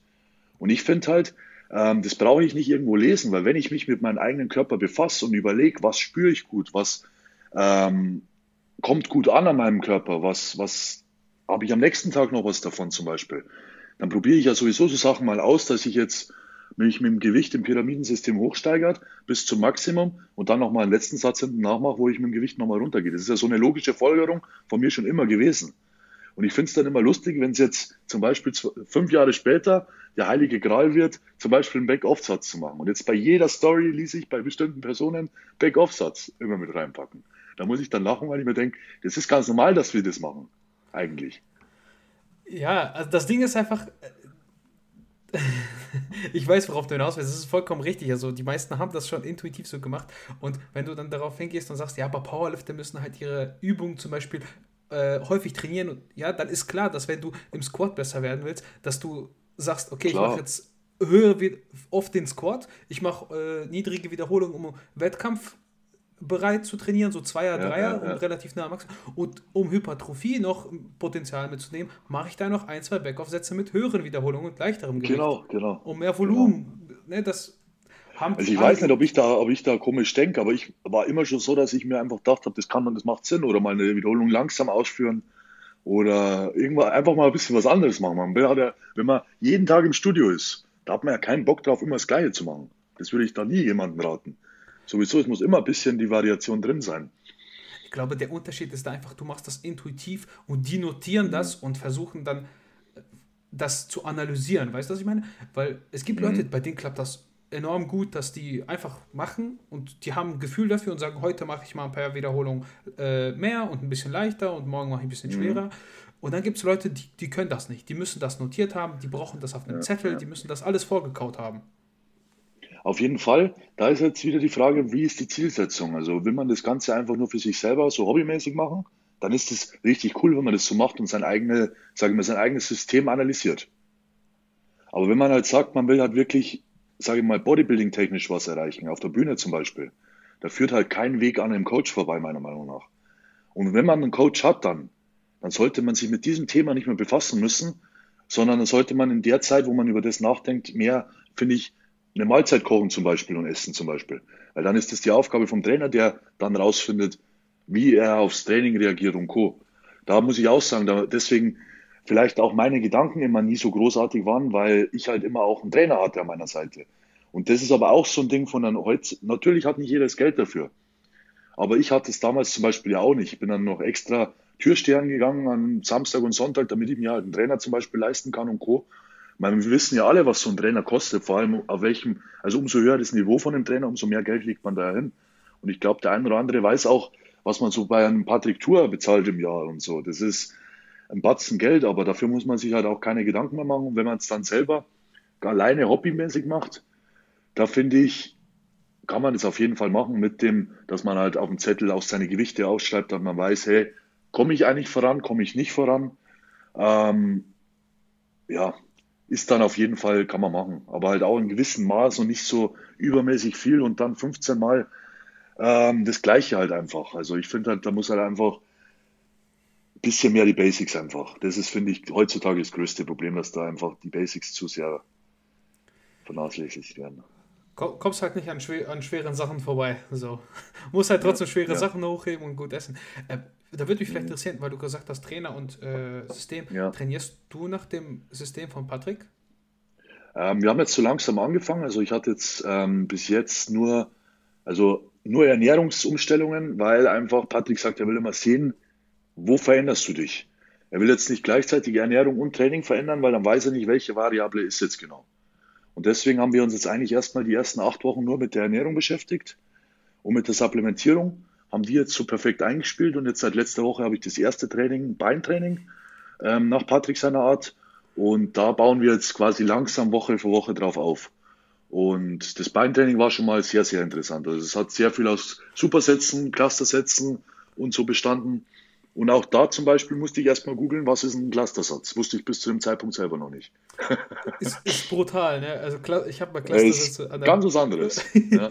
an der Beinpresse, da, da, verfluchst du dein Leben und denkst, warum mache ich den Scheiß ja. überhaupt? Ich habe mal ein Video gesehen, wo Patrick, ich glaube Bodybuilding Extreme oder sowas war das, wo er das mal vorgestellt genau, hat. Genau, mit dem Gabriel Kutzkianoglu. Ja, ganz genau. genau Kenne ich, kenn ich das Video. Nach dem zweiten Satz. Das war übrigens auch ein Video, warum ich, warum ich zu Patrick gegangen bin. Dieses Video dachte ich mir, der hat so ein Griff, also den Körper seines Athleten so im Griff, dass er genau weiß, was er tut. Das hört sich so interessant für mich an, da muss ich hin. Ja, also ich glaube, über Patrick braucht man gar nicht diskutieren. Also man hört ja ein gutes, äh, ob, obwohl ich ja selbst gar nicht so in diesem Thema drin bin, Coach. Und ja. du hörst halt überall Patrick Tour, dann äh, Chris Acito, ähm, Neil Hill und dann ja. wir Neil werden Hill. diese Personen ja. ja nicht irgendwie einfach so gelobt. Die werden ja schon irgendwie was gerissen haben, beziehungsweise haben ja auch viele Olympia-Teilnehmer äh, und Gewinner ja. auch vorbereitet. Ne? Das darf man nie vergessen. Ja, ja, ja. Qualifikationen, die kriegst du nicht irgendwie an der Hochschule ausgestellt. Die sind, das sind Paradebeispiele, ne? Rechte. Ja, ja, ja. Okay, dann vielleicht noch mal ein bisschen zu deiner Karriere zurück, weil wir sind ja doch äh, ein ja. bisschen abgeschweift. Aber finde ich cool. Also sehr, sehr interessant, mal so deine Meinung dazu ja. zu hören. Man trifft ja relativ selten wirklich Bodybuilder, mit dem man so offen darüber reden kann. Markus Rühl sagt ja alles scheiße, kein Bock drauf. So. Klar ist irgendwo auch sein Markenimage so, ja, so Ne, alles schwer und falsch, einer lustig angelehnt, aber der wird dir niemals so eine Antwort geben können, was er davon hält. Also eine ehrliche. Weißt du, was ich meine? Mhm. mhm. Sehr, sehr interessant. Ja, gut, da war ich schon mal anders, weil ich finde, ich finde halt mal, wir müssen da schon ein bisschen ähm, auch zusammenhalten einfach, weil also ich finde es halt, seit ich den Sport mache, echt traurig, wie der Bodybuilder Alter, also allgemein in der Gesellschaft angesehen wird. Und wenn wir halt dann untereinander schon so, sage ich mal, mit uns umgehen, dann braucht man sich auch nicht wundern, wenn die anderen, die den Sport jetzt nicht machen, so von uns denken. Und ich bin halt einfach immer der Meinung, ich bin ein ganz normaler Mensch wie du, ich oder jeder andere, aber mach den Sport einfach. Und das ist der einzige Unterschied. Oder mach den Sport vielleicht ein bisschen anders wie manche andere. Und das ist der einzige Unterschied. Aber deswegen kann mir trotzdem jeder eine Nachricht schreiben, kann mich im im Livestream fragen, ob wir einen Podcast machen und ich habe auf alles Bock, wenn ich Zeit habe dafür, weil ich halt einfach allgemein ein offener Typ bin für alles. Weil solange man zu mir nett und korrekt ist, warum sollte ich das da nicht sein? Egal, ob jetzt der 300 Abonnenten hat oder 300.000. Also ich bin da keiner, der wo jetzt sagt, ich hätte jetzt nur einen Podcast mit Garnikus zum Beispiel gemacht, weil die jetzt da mehr Reichweite haben oder keine Ahnung was. Das ist mir da in erster Linie egal, weil es werden auch bei dir Leuten zuschauen. Und wenn wir bei dir dann zum Beispiel nur zwei Leuten so ein bisschen positiven Input geben können, die dann sagen, hey, ich gehe jetzt morgen ins Training und gebe einfach mal richtig Gas, weil darauf kommt es an, hat der Dominik gesagt. Dann ist schon alles perfekt. ja, Garnikus Marcel, bestes Beispiel, hat direkt zugesagt, war ja bei uns im Podcast. So, Aha. hätte ich nicht erwartet. Das wundert mich, das wundert mich, aber habe ich jetzt gar nicht gewusst, aber das wundert mich auch nicht, weil genau das erwarte ich auch von Marcel.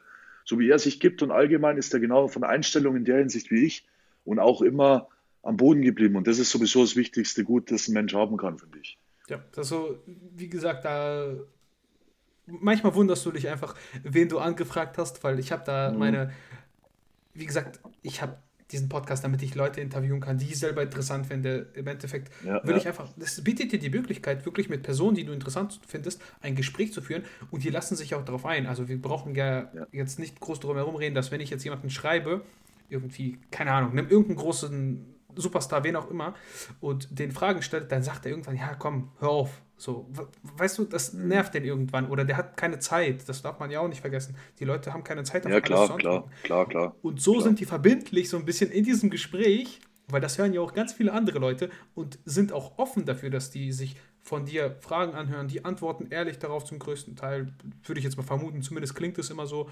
Und ja, deswegen sehe ich das einfach so als Möglichkeit und frage dann natürlich die Leute, die ich selber interessant finde in erster Linie. Klar sind auch immer so Leute bei, die dann als Vorschläge kommen und da gucke ich mal, okay, warum nicht? Ich kann mich auch immer anpassen, wenn jetzt 500 Leute zu mir kommen und sagen, Alex, du musst den interviewen. Und ich sage, klar, warum nicht? So, ne? ja, Vielleicht ja, kommt ja, doch was bei rum. Man darf ja nie vergessen, durch so ein Gespräch lernt man die Person ja auch erst kennen und da kann man Auf doch immer was mitnehmen. Und selbst wenn du sagst, okay, genau. das ist der größte Penner, so, mit denen will ich nichts mehr zu tun haben. Ist auch in Ordnung, wenn es dann auch so wäre. Eben. Ist, Deswegen, ja. ziemlich cool. Ähm, genau, Dominik hat seine erste Vorbereitung gemacht, seinen ersten Wettkampf. Äh, ja. Ist 19 Jahre alt, hat 87 Kilo auf der Bühne gewogen, hat Deutsche Meisterschaft fast schon gerockt, dritter Platz. Wie geht's genau. weiter? Dann kam Tag drauf die fränkische Meisterschaft, die ich gewonnen habe. Und eine Woche drauf noch die bayerische Meisterschaft, die ich auch gewonnen habe und Gesamtsieg gemacht habe. Das war dann der Abschluss der Krönung, der krönende Abschluss der ersten Saison und war eigentlich alles super. War ich erstmal glücklich. Und dann ging es wieder in den Aufbau. Eigentlich genauso weiter, bis auf das, dass es einen Trainerwechsel gab.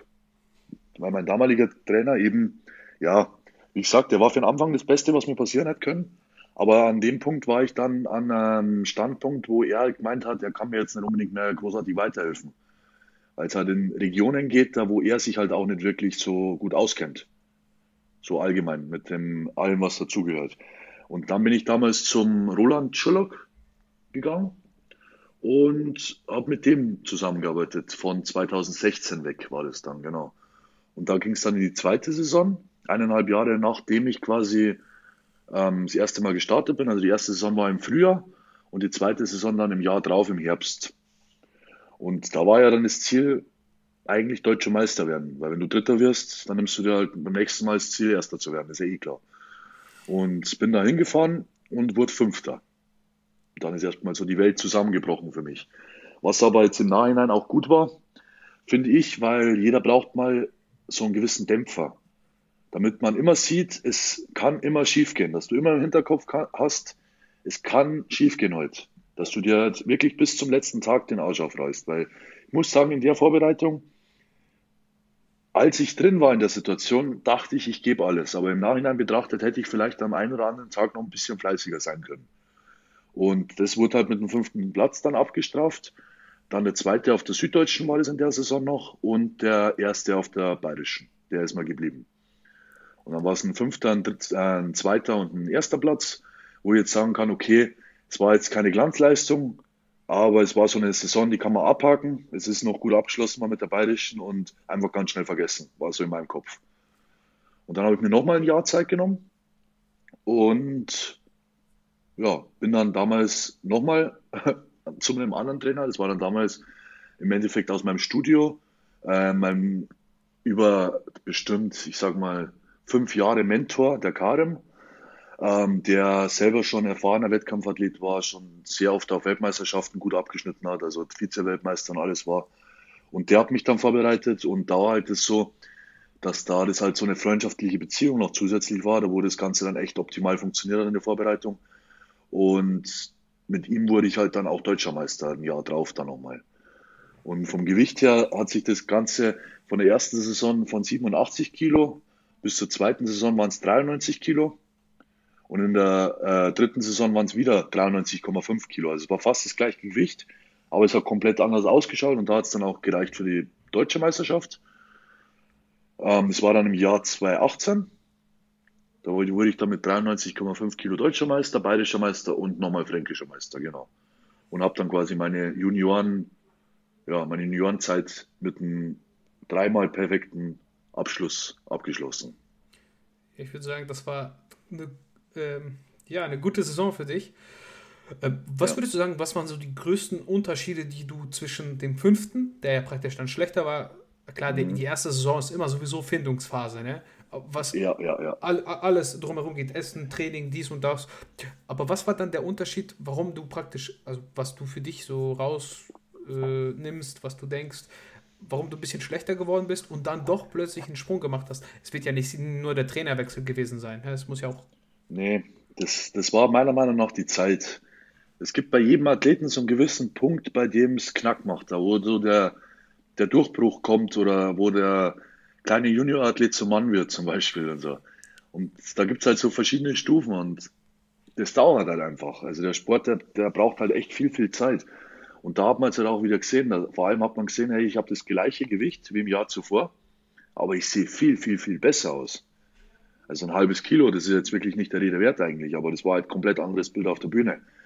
Und ich glaube, ich habe, einzige, was ich braucht habe, war die Zeit. Und ja, was halt meine Meinung auch ist, dieses Schmerzbewusstsein in der Diät, das wird halt immer höher. Das heißt, du machst es das erste Mal, das ist was ganz Neues für dich. Und dir kommt es halt gleich ziemlich schnell anstrengend vor und hart vor. Wenn du dann das zweite Mal sowas machst, dann weißt du ja schon, was auf dich zukommt und wenn dann der Moment losgeht, wo es wieder hart wird, kannst du das alles noch ein bisschen nach hinten befördern und hältst es halt besser aus. Und wenn du dann schlau bist, dann wird es beim dritten Mal halt noch besser. Und so war es halt dann auch immer. Also ich konnte dann von Saison zu Saison immer länger hart trainieren, also heißt bis zum Wettkampf oder bis kurz vorm Wettkampf schwer trainieren, das wo mir die erste Wettkampfvorbereitung jetzt nicht möglich war. Da war ich am Schluss echt richtig schwach. Und man merkt halt auch immer, wenn man halt richtig schwach wird, ist man halt meistens auch nicht mehr ganz so voluminös von der Form her. Weil einfach der Muskel halt einfach ein gewisses Gewicht braucht, um die Fülle vor allem in der Diät zu halten. Und das habe ich halt auch gemerkt, dass das Schmerzbewusstsein von Jahr zu Jahr besser geworden ist, ich mich immer mehr reinhängen konnte, ich immer mehr leisten konnte im Studio, also meine Leistungsbereitschaft einfach immer viel mehr wurde und dadurch, glaube ich, hat sich das einfach, die Zeit habe ich gebraucht und dann hat es einfach an dem Tag hat alles gepasst einfach. Ich glaube, das ist ein ganz unterschätztes Thema. Ne? Also generell Zeit im Bodybuilding. Wir brauchen uns nicht vormachen, warum gibt es so wenig äh, ja, Junioren, die extrem gut sind ja. und die meisten sind dann um die 30 ja. bis 35, wo, ja. wo die ihre Primetime haben. Ne? Ja. Deswegen darf man auch nicht vergessen, du bist jetzt 25, mal sehen, was in fünf Jahren genau. passiert, wenn das so in dem Tempo weitergeht. Das ist schon, ja, könnte brutal werden, ne? Sagt man so. Hm, ja, ja. Wie, könnte, könnte, ja. Man weiß halt nicht, wie was zulässt, ja. Ja. Wie siehst du das denn, dich jetzt beispielsweise äh, vielleicht in einem Vergleich mit einem Emil, der ja noch einen Ticken jünger ist? Ja. Also ich sag mal so, der Emir ist, der ist so das Vorzeigebeispiel, ähm, wenn es darum geht, ich lebe für den Sport. Also wenn man eins dem Emir lassen kann, dann ist, dass der wirklich alles für seinen Traum tut, was ihm irgendwie möglich ist. Also ich habe das ja auch alles gemacht, dass ich gesagt habe, hey, ich habe Metallbau gearbeitet, ich will jetzt wechseln, ich will jetzt das Ganze ein bisschen entspannt haben, ich will in die Fitnessbranche, aber der Junge hat das hat schon ein bisschen früher gerafft alles. Und der hat halt wirklich auch alles auf eine Karte gesetzt, steht mittlerweile richtig gut da, was Sponsoren und so angeht und macht halt wirklich jeden Tag sein, richtig seinen Job. Und für sein Alter, ich glaube weltweit kommen da nicht viele ran an, sein, an, an ihn. Ähm, er ist halt vom Körper her ein bisschen eine andere Struktur wie ich. Und ähm, ja, auch größer nochmal wie ich, aber ist schwierig zu vergleichen. Aber ich glaube, dass der einem, also im Potenzial her, auf jeden Fall nochmal zwei Schritte von mir voran ist. Was aber jetzt im Endeffekt nicht heißen muss, dass es langfristig das Gleiche heißt, weil natürlich auch ein Emir muss jetzt noch zehn Jahre Gas geben, dass es sich ja irgendwo mal etablieren kann oder wirklich da mit, mitspielt, wo er halt auch hin will. Ähm, aber das muss ich genauso und ich glaube, ja, er ist einer, der hat sehr viele Möglichkeiten, sehr, sehr viele Möglichkeiten und für sein Alter, glaube ich, boah, da braucht man gar, da braucht man gar nichts irgendwie großartig sagen, das ist einfach nur Wahnsinn. Ja, vor allem die Verbesserung. Ne? Wir müssen ja. ja auch gucken, Emir ist bei der GNBF, also bei dem Naturalverband, ist genau. in den 16 gestartet und der so, so aus wie manche mit, keine Ahnung, 30, das 35 ist halt das, nicht, genau. Ne? Das ist halt das. Jetzt denken vielleicht viele, der Emir macht mit seinen 21 Jahren schon irgendwelche verrückten Sachen. Ähm, so verrückt sind die Sachen meistens gar nicht, wenn man halt mit Naturalzustand schon so aussieht, wie er ausgesehen hat. Da ist halt die Genetik einfach nochmal auf einem ganz anderen Raster wie bei den meisten anderen. Da kann er sich auf die Schulter klopfen und kann sagen, hey cool, danke lieber Gott, dass ich die Gabe erhalten habe. Es, es gibt so viele, also es hat ja auch viel damit zu tun, wie setzen die Muskeln an, so einfach, ja. es ist eine optische Täuschung. Manchmal siehst ja, du Leute ja. auf Bildern und denkst so, boah, ey, wie, wie, kann der für sich, also der steht da ganz alleine für sich und ja, gutes mhm. Licht und Filter und vielleicht ein bisschen bearbeitet, mal das außen vor. Aber dann stehst du neben denen und denkst so, hä, wo, wo ist der? So, das sieht ja. ja. aus wie ein kleines Kind mit Muskeln. Und das ist halt mhm. eine optische Täuschung, das darf man nie vergessen. Und wenn man immer einen großen Bodybuilder nimmt, der dann proportional gesehen genauso weit entwickelt ist wie jemand, der klein ist, der, der Kleine wird neben ihm untergehen. Für sich alleine könnte er sogar schöner aussehen, aber neben dem großen Athleten wird er immer untergehen, weil er einfach aussieht wie ein kleines Kind. So. Ja. Ja, ja, ist schon so. Ja. Das sieht man auch immer bei den Gesamtsiegen dann auf den Meisterschaften. Zum Beispiel, wenn ich jetzt eine deutsche Meisterschaft nehme und da Männer 5 bis Männer 1 alles zusammen auf der Bühne steht, da wird es halt für den drunter schon schwierig dann, wenn der Männer 5 Athlet gut in Form ist, egal wie gut die anderen, meistens funktioniert es halt nicht. Ja, ist irgendwo auch klar, ne? Also es ist ja. einfach körperliche Masse, die da wichtig ist für eine gewisse Entwicklung. Ähm, ja, äh, kurz vielleicht noch Emir, man darf aber auch nicht vergessen, äh, weil das viele kritisieren, so dieses Art, die Art zu trainieren. Ja, das muss man auch mhm. über Jahre, das ist auch eine Art von Genetik, genetischen Bedingungen. Man ja. muss das aushalten ja. können, ne, so trainieren zu können. Genau so ist es, genau so ist es. Und da gibt es echt verschiedene Typen. Also ich zum Beispiel, ich bin auch ein Typ, der schwer trainiert, aber der schwer, sehr, sehr sauber von der Ausführung trainiert. Also komplett anderes System wie Emir eigentlich, weil Emir macht es jetzt nicht so, wie es irgendjemand jetzt empfehlen wird. Aber er sagt es auch offen so. Das, das ist ja auch kein Problem. Also er sagt ja auch offen, ich weiß, ich mache Seitheben behinderter als jeder andere.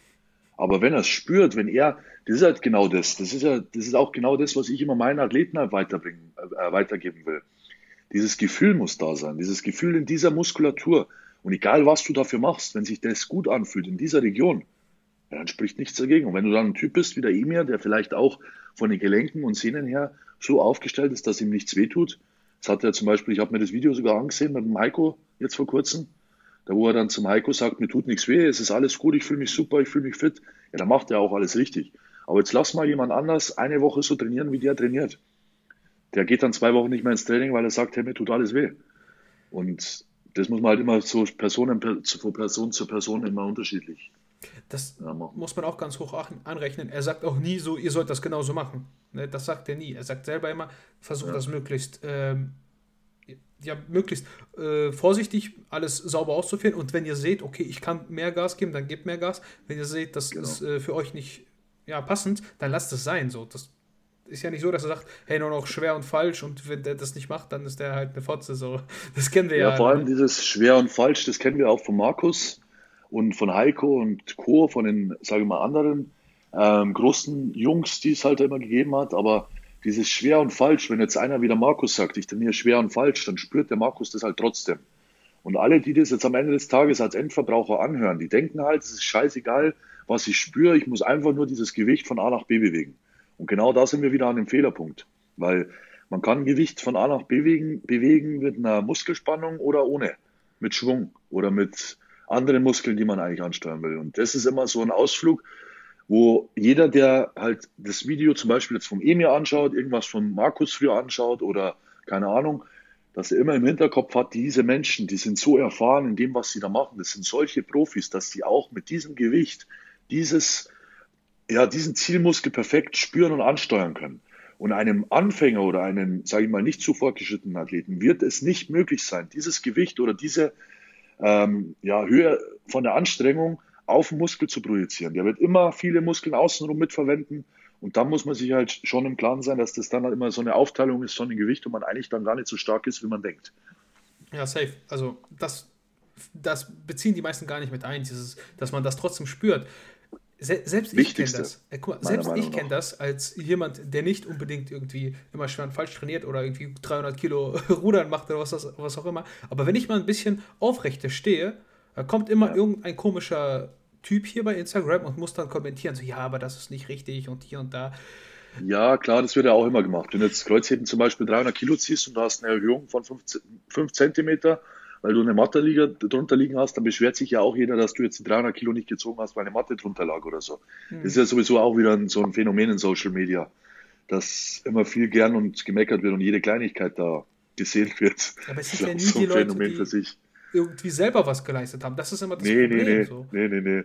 Da darf man sich aber gar nicht mit beschäftigen, sonst wird man, boah, da wird, kriegt man graue Haare. Damit, damit muss man richtig klarkommen. Also, wie gesagt, selbst Voll. ich merke das, manchmal kommen da so ganz, ganz komische Kommentare und dann gucke ich auf deren Profil und denke mir so, ja Junge, ganz ehrlich, ey, du siehst nicht mal aus, als ob du überhaupt Sport regelmäßig ja, ja. machst. Warum, also wie kommst du auf diese aber darum, Idee? Darum geht es diesen Menschen gar nicht. Dieser Mensch, der, dem geht es jetzt gar nicht darum, dass der meint, der ist ein größerer Experte wie du oder ich oder keine Ahnung was der hat einfach ein Problem damit, dass du diese Aufmerksamkeit genießt, die er, er halt nicht hat und muss halt dann jetzt irgendwas finden, wo er dich ein bisschen kleiner machen kann oder dich blöd darstellen lassen kann.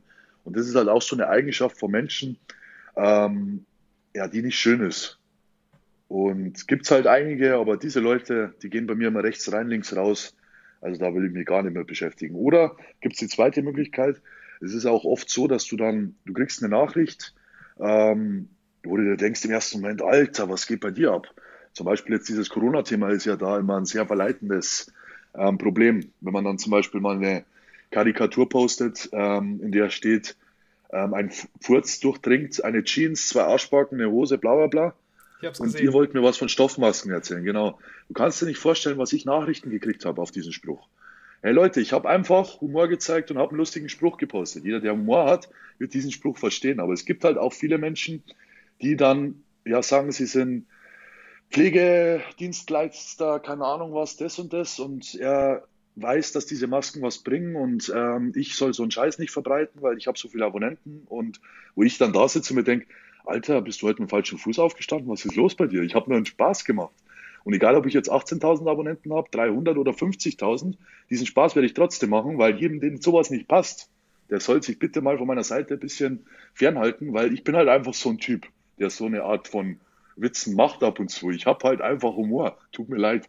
Also, und wenn es halt nicht der Humor von allen ist, dann drückt doch weiter, denkt dir irgendwas. Aber das ist so eine Gesellschaftseigenschaft, wo ich mir denke, echt, darf ich keine Beachtung schenken, weil sonst habe ich mit dem eine drei Stunden Diskussion, die zu nichts führt.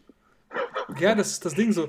Ähm, klar, vielleicht sage ich jetzt beispielsweise so, also ich bin jetzt nicht der Meinung wie Dominik so, aber da muss ich ja nicht zwingend dem einen Kommentar schreiben und den irgendwie schon fast beleidigen. Also es ist ja so, dass die Leute schon manchmal auf die Idee kommen, dich fast zu beleidigen.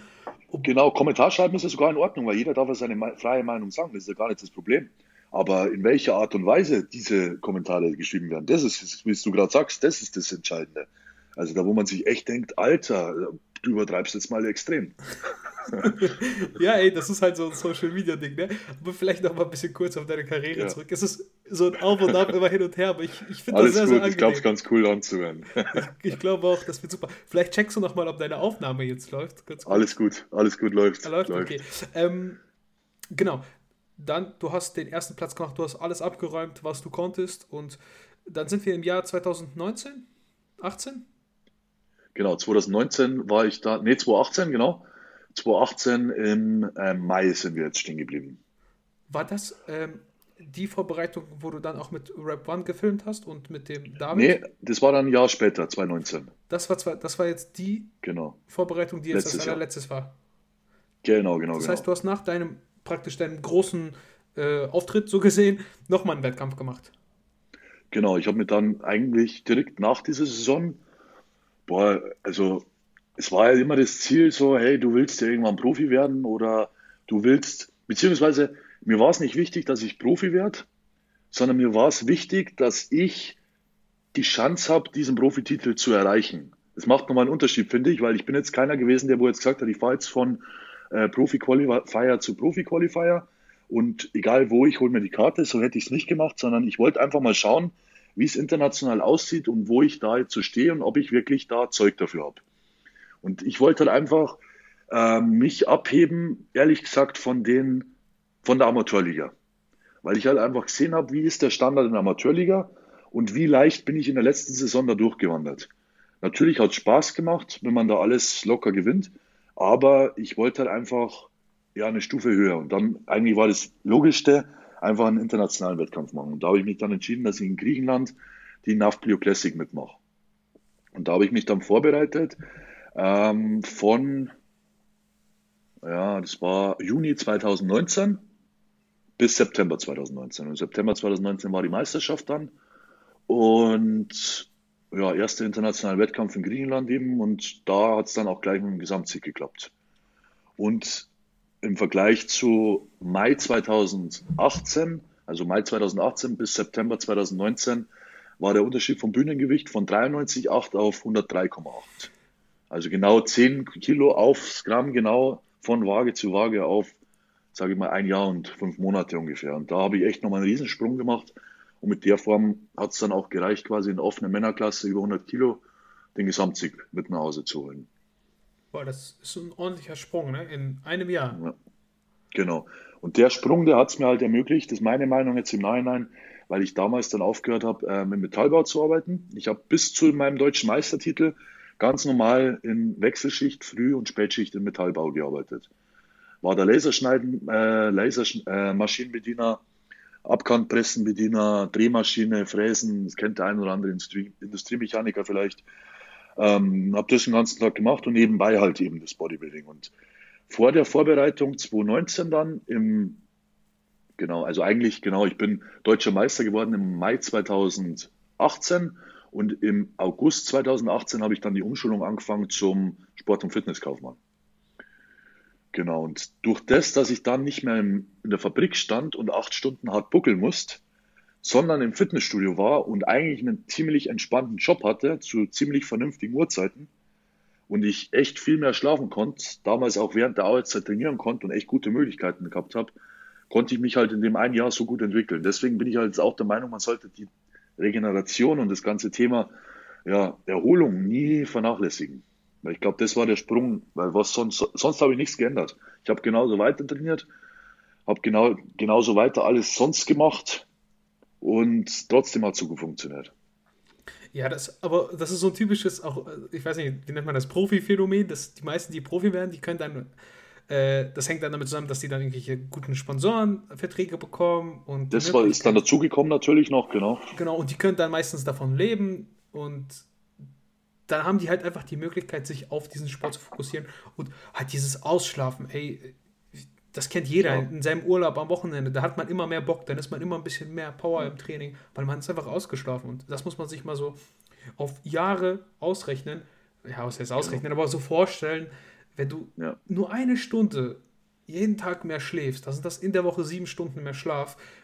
Im Monat sind das, rechne jetzt 28, ja, 28 Stunden, jetzt ja. mal so ganz grob und dann aufs Jahr gerechnet. Ne? Das ist einfach brutal ja. und wir wissen alle, man wächst im Schlaf zum größten Teil, genau weil so der Körper sich regeneriert. Und ja, stellt euch das einfach mal vor und dann das Ganze auf Jahre gerechnet, da kommt ordentlich was zusammen. Ne? Und auch das Gefühl, wie man sich fühlt, einfach diese, das Lebensgefühl ist ganz anders zwischen sechs Stunden Schlaf und acht Stunden. Ach, hör, hör mir auf. Ich hatte vor kurzem mal einen Tag, da konnte ich keinen Mittagsschlaf machen. Hey, so blöd, wie es sich jetzt anhört. Aber der gehört zu meinem Beruf mittlerweile dazu. Und ich hatte den nicht. Hey, ich war 17 Uhr, ich war müde, ich kann es dir gar nicht sagen. Ich bin da an dem Tag um halb sieben oder so aufgestanden. Ich war müde, ich habe mich gefühlt wie früher. Und ich habe dann erst gemerkt, wie lange das schon her ist, dass ich in so einer Situation war, dass ich jetzt zu wenig Schlaf hatte. Weil sonst gibt es das bei mir nicht. Ich schlafe schlafe den ganzen Tag, wenn es sein kann. Also wenn ich die Möglichkeit habe zu schlafen, schlafe ich. und das merkt man, definitiv, das merkt man brutal. Ich finde auch, man merkt immer so, ähm, wenn du jemand bist, der wirklich Gas gibt im Studio, ey, dann hast du gar. Also, brauchst du den Schlaf? Du, brauchst ja. diesen Schlaf. Also, ja. wenn ich mal irgendwie einen harten Kreuzhebetag hatte, dann brauche ich danach zwei, zwei Tage Pause. Pass auf, pass auf, das, das zu dem Thema ähm, Beintraining. Ich, ich habe oft verschlafen die letzte Zeit, als ich noch Metallbau gearbeitet habe. Immer, wenn ich Frühschicht hatte, die um 5 Uhr angefangen hat und ich um 4 Uhr aus dem Bett raus musste ähm, und am Tag zuvor Beine trainiert habe, habe ich mich entweder extrem beeilen müssen, weil ich es gerade noch geschafft habe, oder ich bin zu spät gekommen, weil ich einfach so kaputt und tot war in der Früh. Und da merkt man es dann einfach, was der Körper da wegstecken muss. An den anderen Tagen bin ich einigermaßen gut aufgestanden, aber an dem Tag war, ich habe schon immer Angst davor gehabt und habe mir dann drei Wecker gestellt, weil ich dachte, scheiße, ich darf morgen nicht schon wieder verschlafen. Aber genauso war es da immer, da braucht man den Schlaf. Also, und jetzt stell dir vor, du würdest jeden Tag so trainieren. Du würdest jeden Tag ans komplette Limit gehen. Da kommen wir das kannst du gar Emir. nicht, wenn du einen normalen Job hast. Da kommen wir mal auf Emir. Ja. Wenn man so wie er jedes ja, Mal genau. trainiert, gut, da, ich kann mir das gar nicht vorstellen, wie er sich fühlt. Also so rein Körper. Genau. Nee, da, der fühlt sich bestimmt gut, aber du kannst keinen normalen Job mehr machen, so blöd wie es sich anhört. Du musst halt wirklich, also so blöd wie es sich anhört, ein normaler Mensch kann es nicht verstehen, aber wenn jetzt ich sage, ich muss mich von 12 bis 13 Uhr hinlegen, dann gehört es halt wirklich in einer gewissen Weise zu meinem Job dazu. Damit ich halt dieses ganze, diese ganze Intensivität im Training halt auch wirklich leisten kann. Weil es kommt nicht von irgendwo her. Also ich verstehe dich da wahnsinnig gut. Wie gesagt, ich habe das selber. Ja. Äh, und dann irgendwie auch dieses, äh, was viele sagen, ja, irgendwie, ich habe kein soziales Leben, wenn ich diesen Sport so mache. Hey, du hast keinen Bock auf ein soziales Leben. Also du hast keinen Bock am Wochenende genau. feiern zu gehen, weil du, du, genau. du trainiert hast, du bist am Ende. Du denkst, ja, was heißt am Ende? Aber du hast halt, du legst dich hin, isst was Leckeres. Einfach nichts mehr, genau, genau. Einfach ausruhen. So, das ist für dich äh, der beste, weiß ich nicht, das Beste, was du machen kannst. Und so blöd das klingt, das macht man dann ja auch gerne irgendwo, ne? Weil das gehört auch dazu es gehört, und ich finde auch, also sagen wir jetzt vor allem, wenn man jetzt vorhat, jeder, der das jetzt hört und vorhat, irgendwann mal Profi-Bodybuilder zu werden, der muss es von vornherein schon mitbringen, dass er nie so der Partymensch oder extremer Mensch war, der immer gern unterwegs war, ist. Weil wenn du darauf verzichten musst, dann wird es auch irgendwann ein Problem, da wo du dann irgendwas ja, nachholen musst, vielleicht irgendwann mal oder keine Ahnung was. Aber ich war halt schon immer ein ruhiger Typ. Also ich war noch nie einer, der zum Beispiel gerne in eine Disco gegangen ist. Ich habe dann halt irgendwann gesagt, okay, du machst einen Türsteher schaust genug dazu an, verdienst noch ein bisschen Geld, passt, das kann ich machen.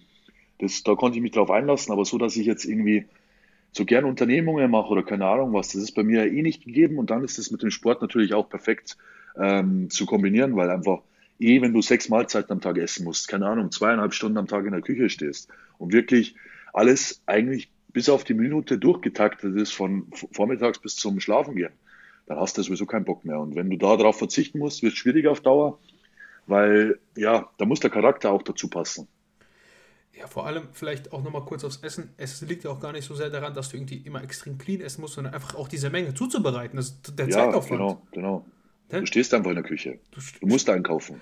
Ich glaube, es ist auch ein wichtiger Faktor für Leute, die diesen Sport ambitioniert äh, betreiben wollen, dass der Partner mitzieht. Ob du jetzt Mann oder Frau bist, ist ja egal. Ja. Dein Partner muss auch. mindestens selber gerne diesen Sport machen. Ja, oder halt wirklich dich so unterstützen, dass du in dem besser wirst, aber dann in gewisser Weise halt auf sich verzichten. Also ein Partner, sage ich mal, der halt dann halt sagt, okay, ich will, dass es ihm gut geht jetzt zum Beispiel und mache ihm das alles so, dass das passt und beschwere mich nicht und unterstütze ihn auf dem Weg, weil ich ihn gerne unterstütze und mir Spaß macht, das mitzuerleben. Das funktioniert schon auch. Sieht man zum Beispiel beim Dennis Wolf ganz gut, dass das auch super funktionieren kann, ist aber ein, wirklich ein Ausnahmefall.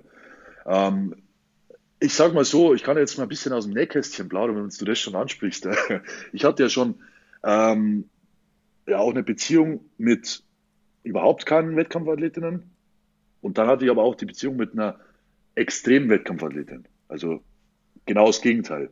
Und man kann aber am Ende des Tages auch nicht sagen, besser oder schlechter, weil natürlich, wenn du dann beide so extrem drauf fokussiert sind und wenn du dann zwei Charaktere hast, die beide von sich aus vorankommen wollen. Natürlich immer auf den anderen schauen, das ist natürlich klar, aber in erster Linie geht es ja um die eigene Entwicklung dann.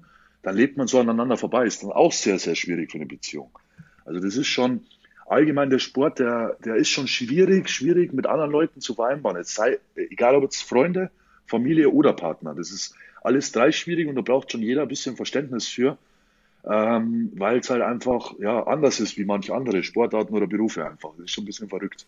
Ja, auch einfach, weil man das nicht gewöhnt ist. Also wenn, wenn deine Eltern angenommen jetzt, äh, die haben ja, die waren ja auch mal jung, die wissen es, wenn man Sport treibt, irgendwie Fußball spielt, Handball, was auch immer, diese gängigen Sportarten, die sind meistens mit einer Stunde, zwei, äh, vielleicht dreimal genau, die Woche bedient so. Aber Bodybuilding, Kraftsport generell, Fitness, Lifestyle, wie du es auch immer nennen willst, sagt ja schon das Wort. Es ist ein Lifestyle so. Du bist 24-7 dabei, in irgendeiner Form.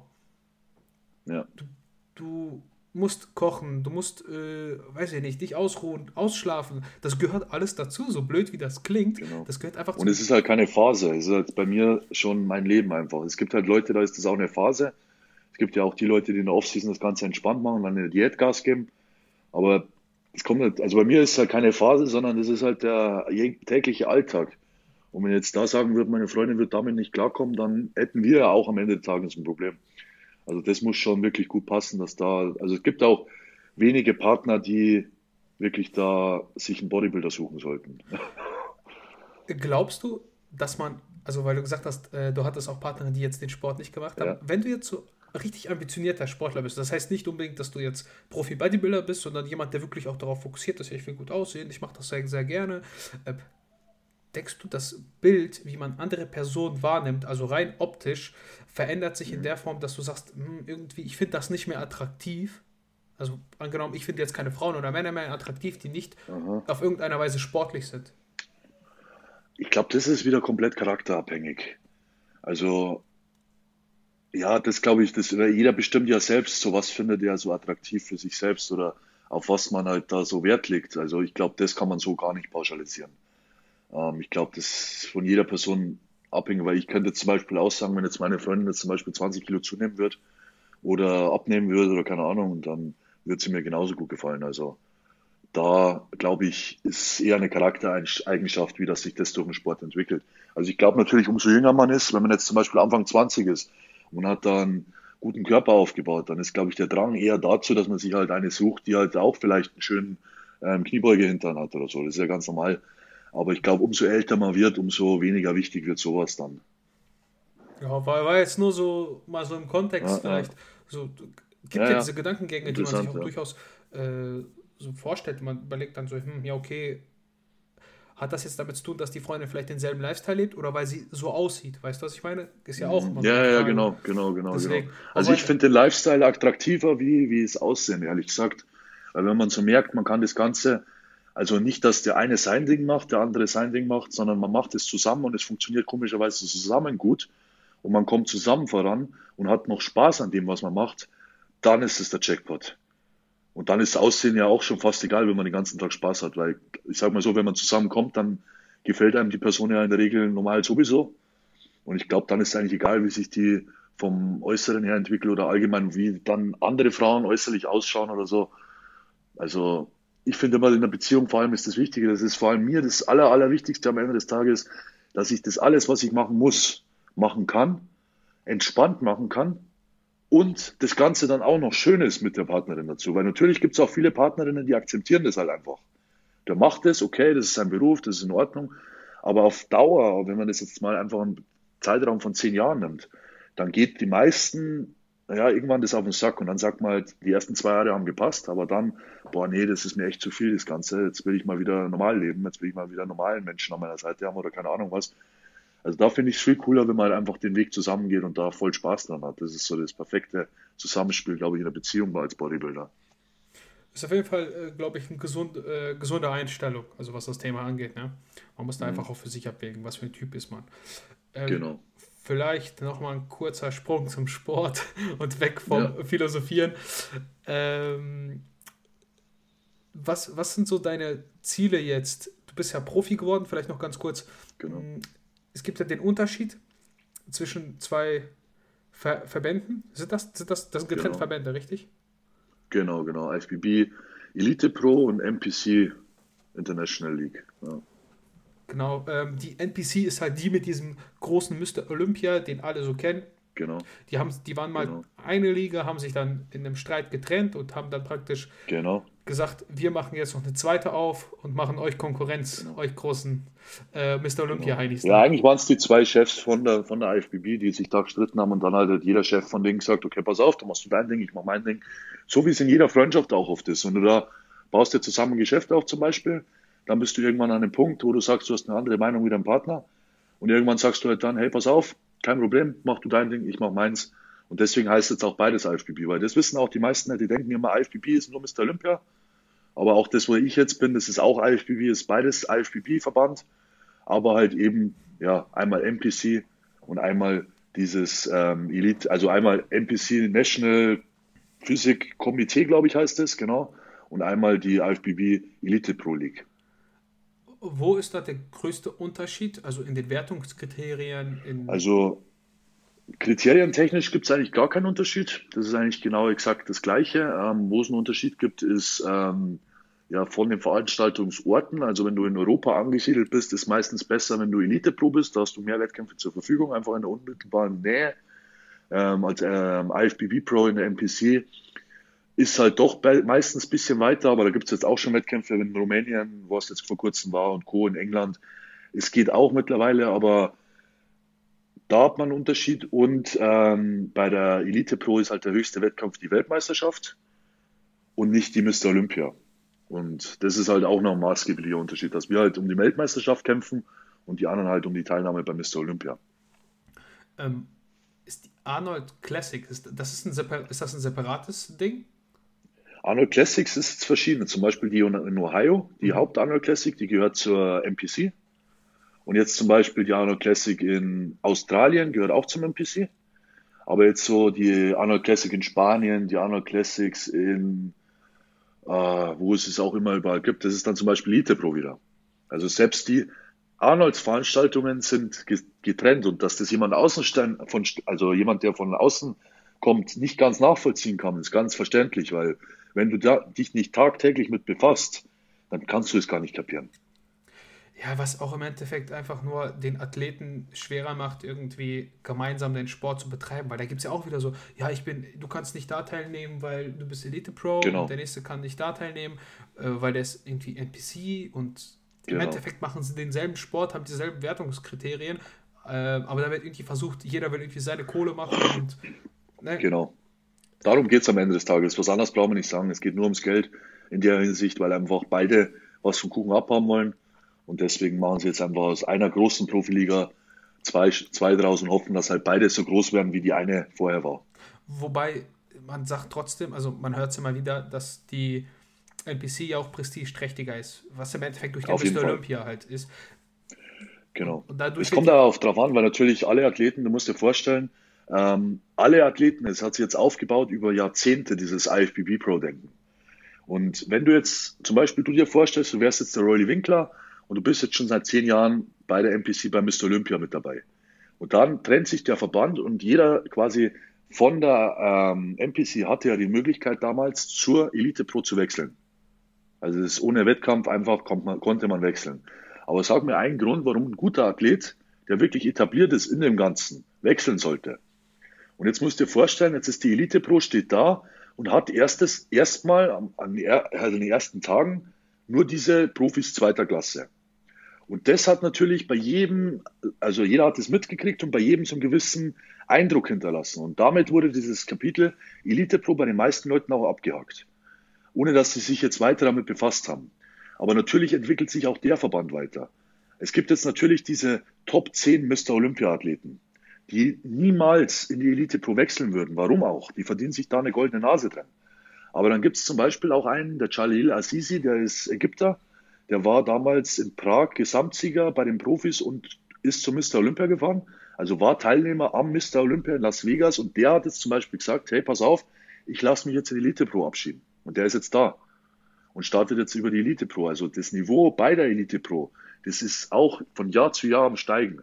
Und es wird die nächsten Jahre auch immer stärker werden, bin ich mir sicher, weil einfach bei der MPC, wenn man schlau ist, sage ich mal, und das Ganze auch mit dem finanziellen Hintergrund betrachtet, und jetzt nicht unbedingt in der Top 10 bei Mr. Olympia dabei ist, wäre es für die meisten schlauer, finanziell, solange sie jetzt nicht die großen Sponsorenverträge haben, eigentlich Wettkämpfe in der Elite Pro zu machen, weil sie da mehr Chance hätten, mehr Geld zu verdienen. Wenn man natürlich sagt, hey, mir ist das nur was wert, bei der IFBB ähm, NPC zu starten, weil das für mich das einzige richtige Bodybuilding ist, dann ist das natürlich auch klar und in Ordnung. Aber an sich, so für uns junge Athleten, so für mich jetzt, ist es die beste Möglichkeit, meiner Meinung nach, in das ganze Profibusiness einzusteigen, weil die meisten unterschätzen das auch immer. Die denken jetzt zum Beispiel IFBB Pro, ja, werden viele zurzeit, kann man relativ easy im Vergleich zu früher werden, ist ja auch der Fakt, weil es allgemein leichter geworden ist, Profi zu werden, weil es einfach so viele Wettkämpfe gibt. Das muss man auch ganz ehrlich mal sagen. Ähm, aber wo stehen die halt dann? Also man macht halt dann den ersten Wettkampf bei den Profis und dann sieht man halt erstmal, dass man eigentlich Schlusslicht erstmal ist. Dann gibt es halt zwei Möglichkeiten. Es gibt die Person A, die sagt, hey, pass auf, ich arbeite mich da jetzt von ganz hinten langsam vor. Ich werde jetzt am ersten Wettkampf 16., dann werde ich 14., dann 10., dann 8. Und so geht das Ganze langsam nach vorne. Und innerhalb von fünf Jahren bin ich dann eigentlich so gut dabei. Ist ja alles in Ordnung. Aber diese fünf Jahre muss ich wirklich echt mal viel Motivation im Rucksack haben, die ich da immer mal wieder auspacken kann, wenn ich einmal nach dem anderen eigentlich auf, eine auf den Deckel kriege. Und finanziell muss ich auch gut aufgestellt sein, weil die Platzierungen 12, 14, bla bla bla, sind nicht gut bezahlt meistens. Das muss man halt dann auch irgendwie alles stemmen können. Und ich denke mir halt, wenn ich jetzt bei der Elite Pro mitmache und da mir vielleicht sogar einen kleineren Wettkampf raussuche, wie zum Beispiel jetzt die Griechenland, wo ich Profi geworden bin, gibt es ja auch eine Pro-Show, da mitmache und da gibt es dann für den ersten zum Beispiel, sagen wir, 7000 Dollar. Und ich weiß jetzt, wer da letztes Jahr gewonnen hat und das ist halt so, wenn es wirklich gut läuft, kann man den schlagen, sage ich mal. Außer es kommt jetzt irgendjemand ganz anders, dann natürlich nicht, aber man kann vorne mitspielen und verdient man halt auch dementsprechend ein paar Euros. Das heißt, du kannst mit einer Saison die ganze Vorbereitung schon wieder reinholen, locker. Das, das, das kostet. Und normal war es halt bei mir immer so, ich spare eineinhalb Jahre und starte dann wieder, weil ich dann wieder das Geld habe, um eine Vorbereitung zu starten. Und so konnte ich halt sagen, ich kann viel öfter starten, viel mehr Wettkämpfe machen und viel professioneller das Ganze betreiben, weil halt immer Geld im Hintergrund da ist. Ja, das ist halt brutal, wenn man sich das anhört, dass äh, jemand, der den Sport macht und einfach nur um an seinen Wettkämpfen teilzunehmen, der muss halt praktisch erstmal sparen, damit er das dann ja. im Endeffekt für null, ja. für, für, eigentlich genau. nichts außer null. persönliches äh, Gefühl irgendwie oder vielleicht ein bisschen Anerkennung anderer Leute.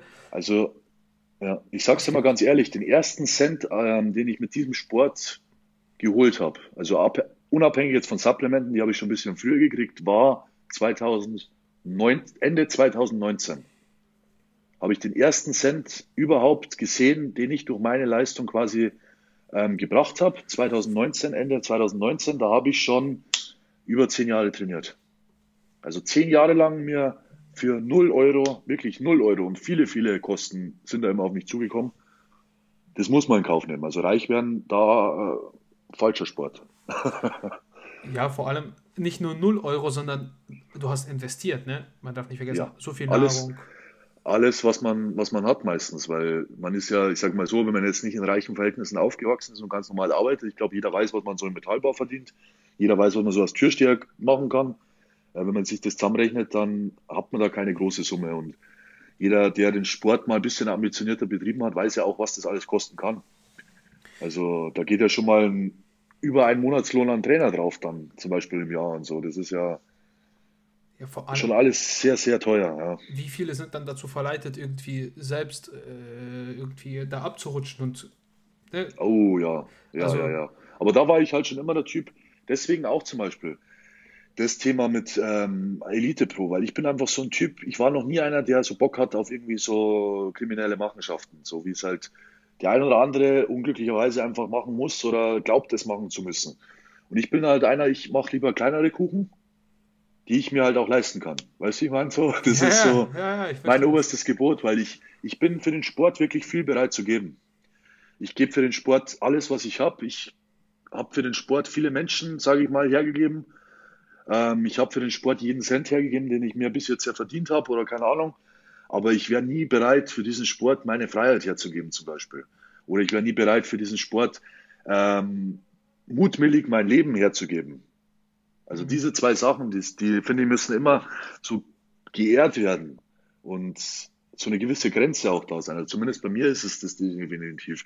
Und ich finde halt, wenn ich da jetzt kleine Kuchen back, mich von Jahr zu Jahr langsam vorarbeite, es läuft ja alles und ich bin sowieso keiner, der jetzt, ich muss nicht durch die Decke schießen, Ich komme lieber langsam aus dem Hintergrund, aber dafür stetig und habe dann im Endeffekt auch in der Hinsicht keine Probleme, weil es halt alles machbar ist und ich sowieso ja so im Allgemeinen im Leben kein Mensch bin, der jetzt auf Besitzthema oder so groß Wert legt. Also da bin ich ja sehr genügsam und ich brauche, um selber glücklich zu sein, eigentlich ja sowieso nur den Sport und die Liebsten um mich rum und das kostet zum Glück dann nicht so viel Geld außerhalb. Ja, ich glaube, das ist für jeden, der den Sport sehr ambitioniert betreibt, so mit das Größte, wenn er einfach nur durch den Sport leben kann und das ja. dann praktisch sein Beruf wird und er irgendwie zumindest mit diesem Sport irgendwie Geld verdienen kann. Also nicht unbedingt der Beruf. Genau. Es ist ja nicht nur so, dass du genau. durch die Wettkämpfe Geld verdienst, sondern es ist ja meistens eher nee, durch Sponsoring. Eher durchs Coaching, genau. Und Sponsoring, Coaching, genau. Aber da muss man halt auch immer sagen, okay, da muss man sich halt selber versichern und Co., wenn man dann selbstständig ist. Das darf man auch nicht mehr vergessen. Und viele, ist aber unter anderem ich gedacht, ähm, dass das alles, alles viel lockerer läuft. Und dann fahren die halt alle mit dicken Autos und man denkt dann, wenn du das Profi bist, dann läuft alles easy und dann kommen die dicken Kröten. Aber das ist halt meistens nicht der Fall, weil man muss sich ja immer überlegen, was auch das Finanzamt am Ende des Tages will, welche Kosten man auf einen zukommen als Selbstständiger. Und meistens, wenn man dann, sage ich mal, seinen Lohnzettel für eine Arbeit anschaut und da den Bruttobetrag drauf sieht, den muss man ja auch erstmal mindestens verdienen, wenn man selbstständig ist, dass sich das dann am Ende des lohnt, weil es geht ja trotzdem alles weg. Und als Selbstständiger ist dann ja oft auch so, wenn du dann einen Sponsor hast und der zahlt dir vielleicht genau das Gleiche, was du zuvor verdient hast in deiner Arbeit, aber dann vergisst du, dass du das noch versteuern musst, dann hast du da auch schon mal wieder ein Problem. Und das ist, also unterschätzt mal, wie viel man dann schon auch verdienen muss als Selbstständiger, dass halt wirklich auch was hängen bleibt. Ich, ich weiß das nur zu gut, ähm, weil mein Vater war mal selbstständig, beziehungsweise ist. Okay. Und da, da geht so viel Geld weg. Also ja. das ist unglaublich, wie viel man an Abgaben hat und jetzt nicht nur Steuern, auch wenn du irgendwie so einen Betrieb Alles. hast, an Betriebsausgaben. Jetzt, okay, hast du als Bodybuilder nicht, aber mal so für alle irgendwie, wenn du da eine kleine Werkstatt hast oder so, da musst du einfach mal zwei, zweieinhalbtausend Euro einfach so jeden Monat abgeben, damit du überhaupt genau. dich da befinden darfst. Die musst du ja auch genau. erstmal verdienen, die kommen ja nicht von irgendwo. Ähm, genau, so sieht's aus, genau. Und das ist, darf man nie vergessen. Das muss man halt immer alles mit einrechnen. Und ich finde auch die ganzen jungen Athleten, die halt sich diesen Traum irgendwann erfüllen wollen. Weil ich bin ja auch irgendwann mal an dem Punkt gestanden, wo ich dann so jemanden wie Adolf zum Beispiel vergöttert habe, weil der jetzt schon seit zwei Jahren zu Hause seinen, entspannt seinen Job macht und ich halt noch in meinen Metallbau laufe. Und ich halt dann immer gedacht habe, wie komme ich da hin? Aber dass halt wirklich man sich in vielen Sachen Gedanken machen muss und vor allem fleißig auf Instagram sein. Da muss man auch viel außenrum machen, das haben wir die Leute nicht sehen. Weil wenn ich jetzt nur sage ich mal, Bodybuilder wäre, dann wäre jetzt ja noch nicht viel verdient. Also bis jetzt durch Wettkämpfe ja noch kein Cent. Ähm, und dass Sponsoren auf jemanden ja, Interesse, äh, Bock drauf haben, da muss man halt auch erstmal irgendwas machen und ein, ein bisschen bekannt sein dafür, dass das halt funktionieren kann. Und dann darf man auch nicht vergessen, da müssen auch die Leute einkaufen mit dem Code, damit du da halt auch gut dastehst beim Sponsor. Das ist so ein wirklich großes Konstrukt, das da passen muss in diesem Sport. Und da muss man wirklich immer ja, fleißig und dahinter sein und wirklich Gas geben. Und jeder, der da meint, das ist so eine lockere Sache oder als Bodybuilder ist chillig oder als Profi-Bodybuilder vor allem hast du es dann geschafft und hast es leicht. Also ich denke mir nie, keinen Tag bisher habe ich mir gedacht, dass ich es geschafft habe, sondern jeder Tag ist so ein harter Kampf, dass du es halt weiterhin so machen kannst. Wir nehmen nur mal Ronnie Coleman als Beispiel, der war, glaube ich, noch bis zur dritten Olympiateilnahme Polizist. Ja, angeblich, aber ich glaube gar nicht, dass das so wirklich so der Fall war. Ja, ich, oder er hat halt vielleicht ein paar Stunden noch gemacht in der Woche, weil es ihm halt so Spaß gemacht hat, vielleicht.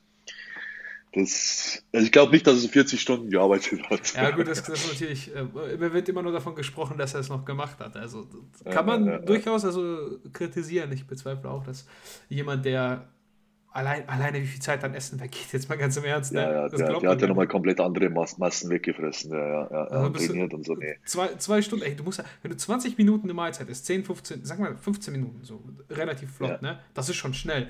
Und du hast davon ja. sechs. Ja. Das ist schon eineinhalb Stunden. Genau, die sind wohl weg und dann die Kochzeit noch dazu und dann das Training noch dazu, dann bist du gleich mal eigentlich sieben Stunden beschäftigt. Ja, das ist krass. Ähm, ja, sehr geil. Äh, man kriegt da, glaube ich, ganz gute Einblicke darüber, dass äh, ja auch Instagram jetzt mal so vielleicht verallgemeinert, nicht gerade die Scheinwelt ist, die man da so immer mit, also nicht so schön ist, wie es immer scheint, ne?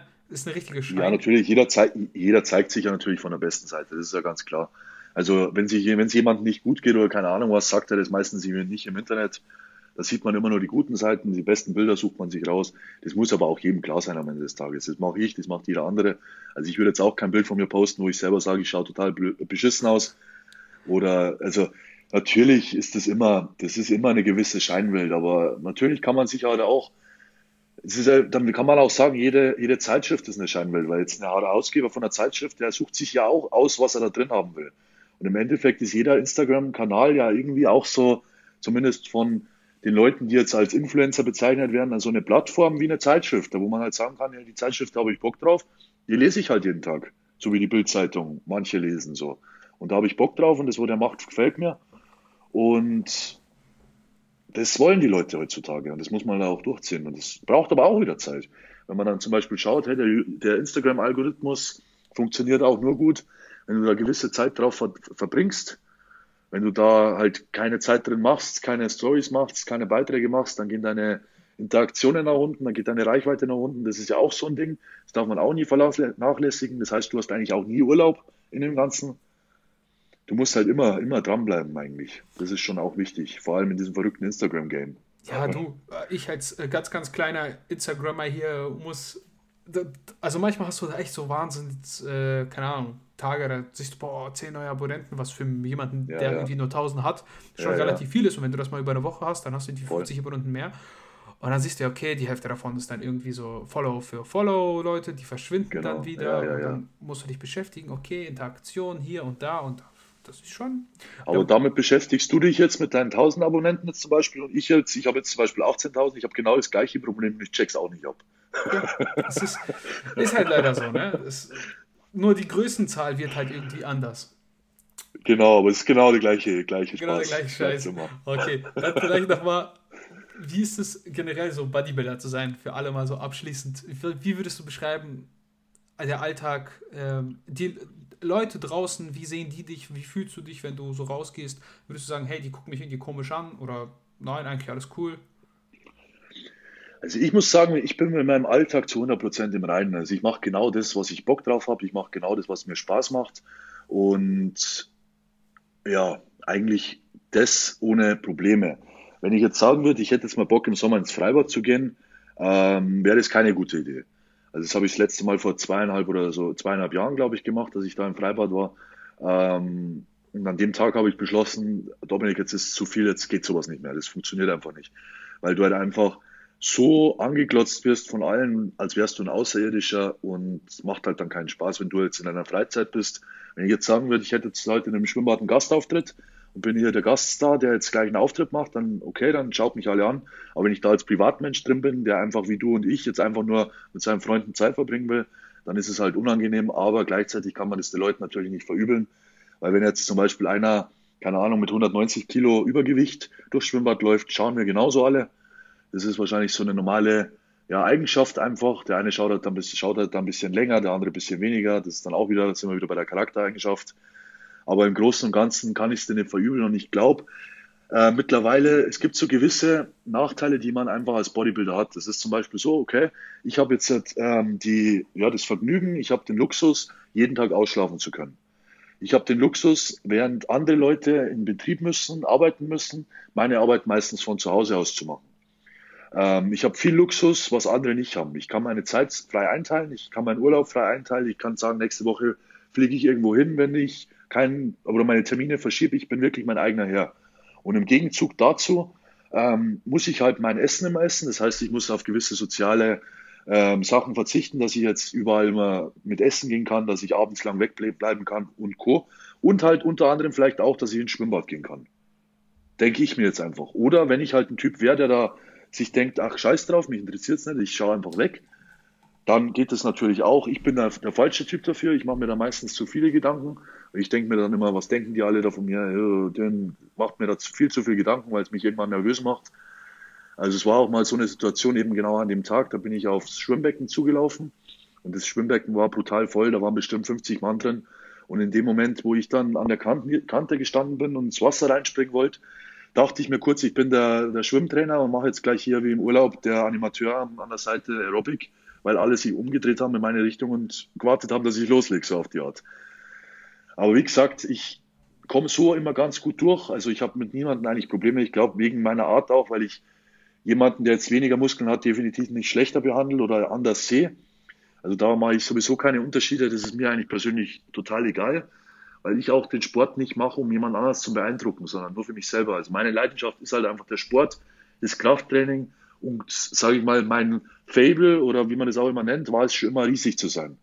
Es war früher schon so, vor zehn Jahren schon so, dass immer diese Athleten, die die massigsten, die größten waren, halt meine Vorbilder waren. Und das ist halt auch bei jedem anders. Der eine sagt, er findet es schön, wenn man so athletisch ist, wie zum Beispiel Cristiano Ronaldo. Und ich sage halt einfach, für mich kommt eigentlich nur in Frage, so auszusehen wie jetzt Rolly Winkler zum Beispiel. Und komme damit auch gut klar, wenn da jetzt jemand eine andere Meinung hat. Ich konnte es bis jetzt auch eigentlich immer, vor kurzem waren wir, waren wir zum Beispiel auf einer Hochzeit, da jetzt auch kein einziger, der mit Bodybuilding irgendwas am Hut hat. Und habe mich auch mit allen Leuten super verstanden. Also wenn man da ein bisschen drüber redet, ich finde halt, die meisten müssten sich halt immer ein bisschen mehr öffnen, dass die Leute halt überhaupt erstmal verstehen, was machst du da genau. Weil wenn man halt hört, hey, der ist Bodybuilder und der pumpt den ganzen Tag nur, dann denkt halt jeder, der ist den ganzen Tag Eiweiß, ballert sich irgendwelche Sachen rein und trainiert halt. Aber was da halt dahinter steckt, dass es halt auch wirklich mittlerweile heutzutage im Jahr 2020 eigentlich ein angesehener Beruf ist in der, zumindest wenn man es jetzt mal in Instagram und so betrachtet, will ja jeder dahin. Also viele wollen dahin. Deswegen, also ich bin da eigentlich komplett im Reinen damit, habe mit eigentlich so gut wie keinen Leuten ein Problem. Also eigentlich gar keinen, jetzt wo ich großartig sagen kann, ist nur, weil ich den Sport mache.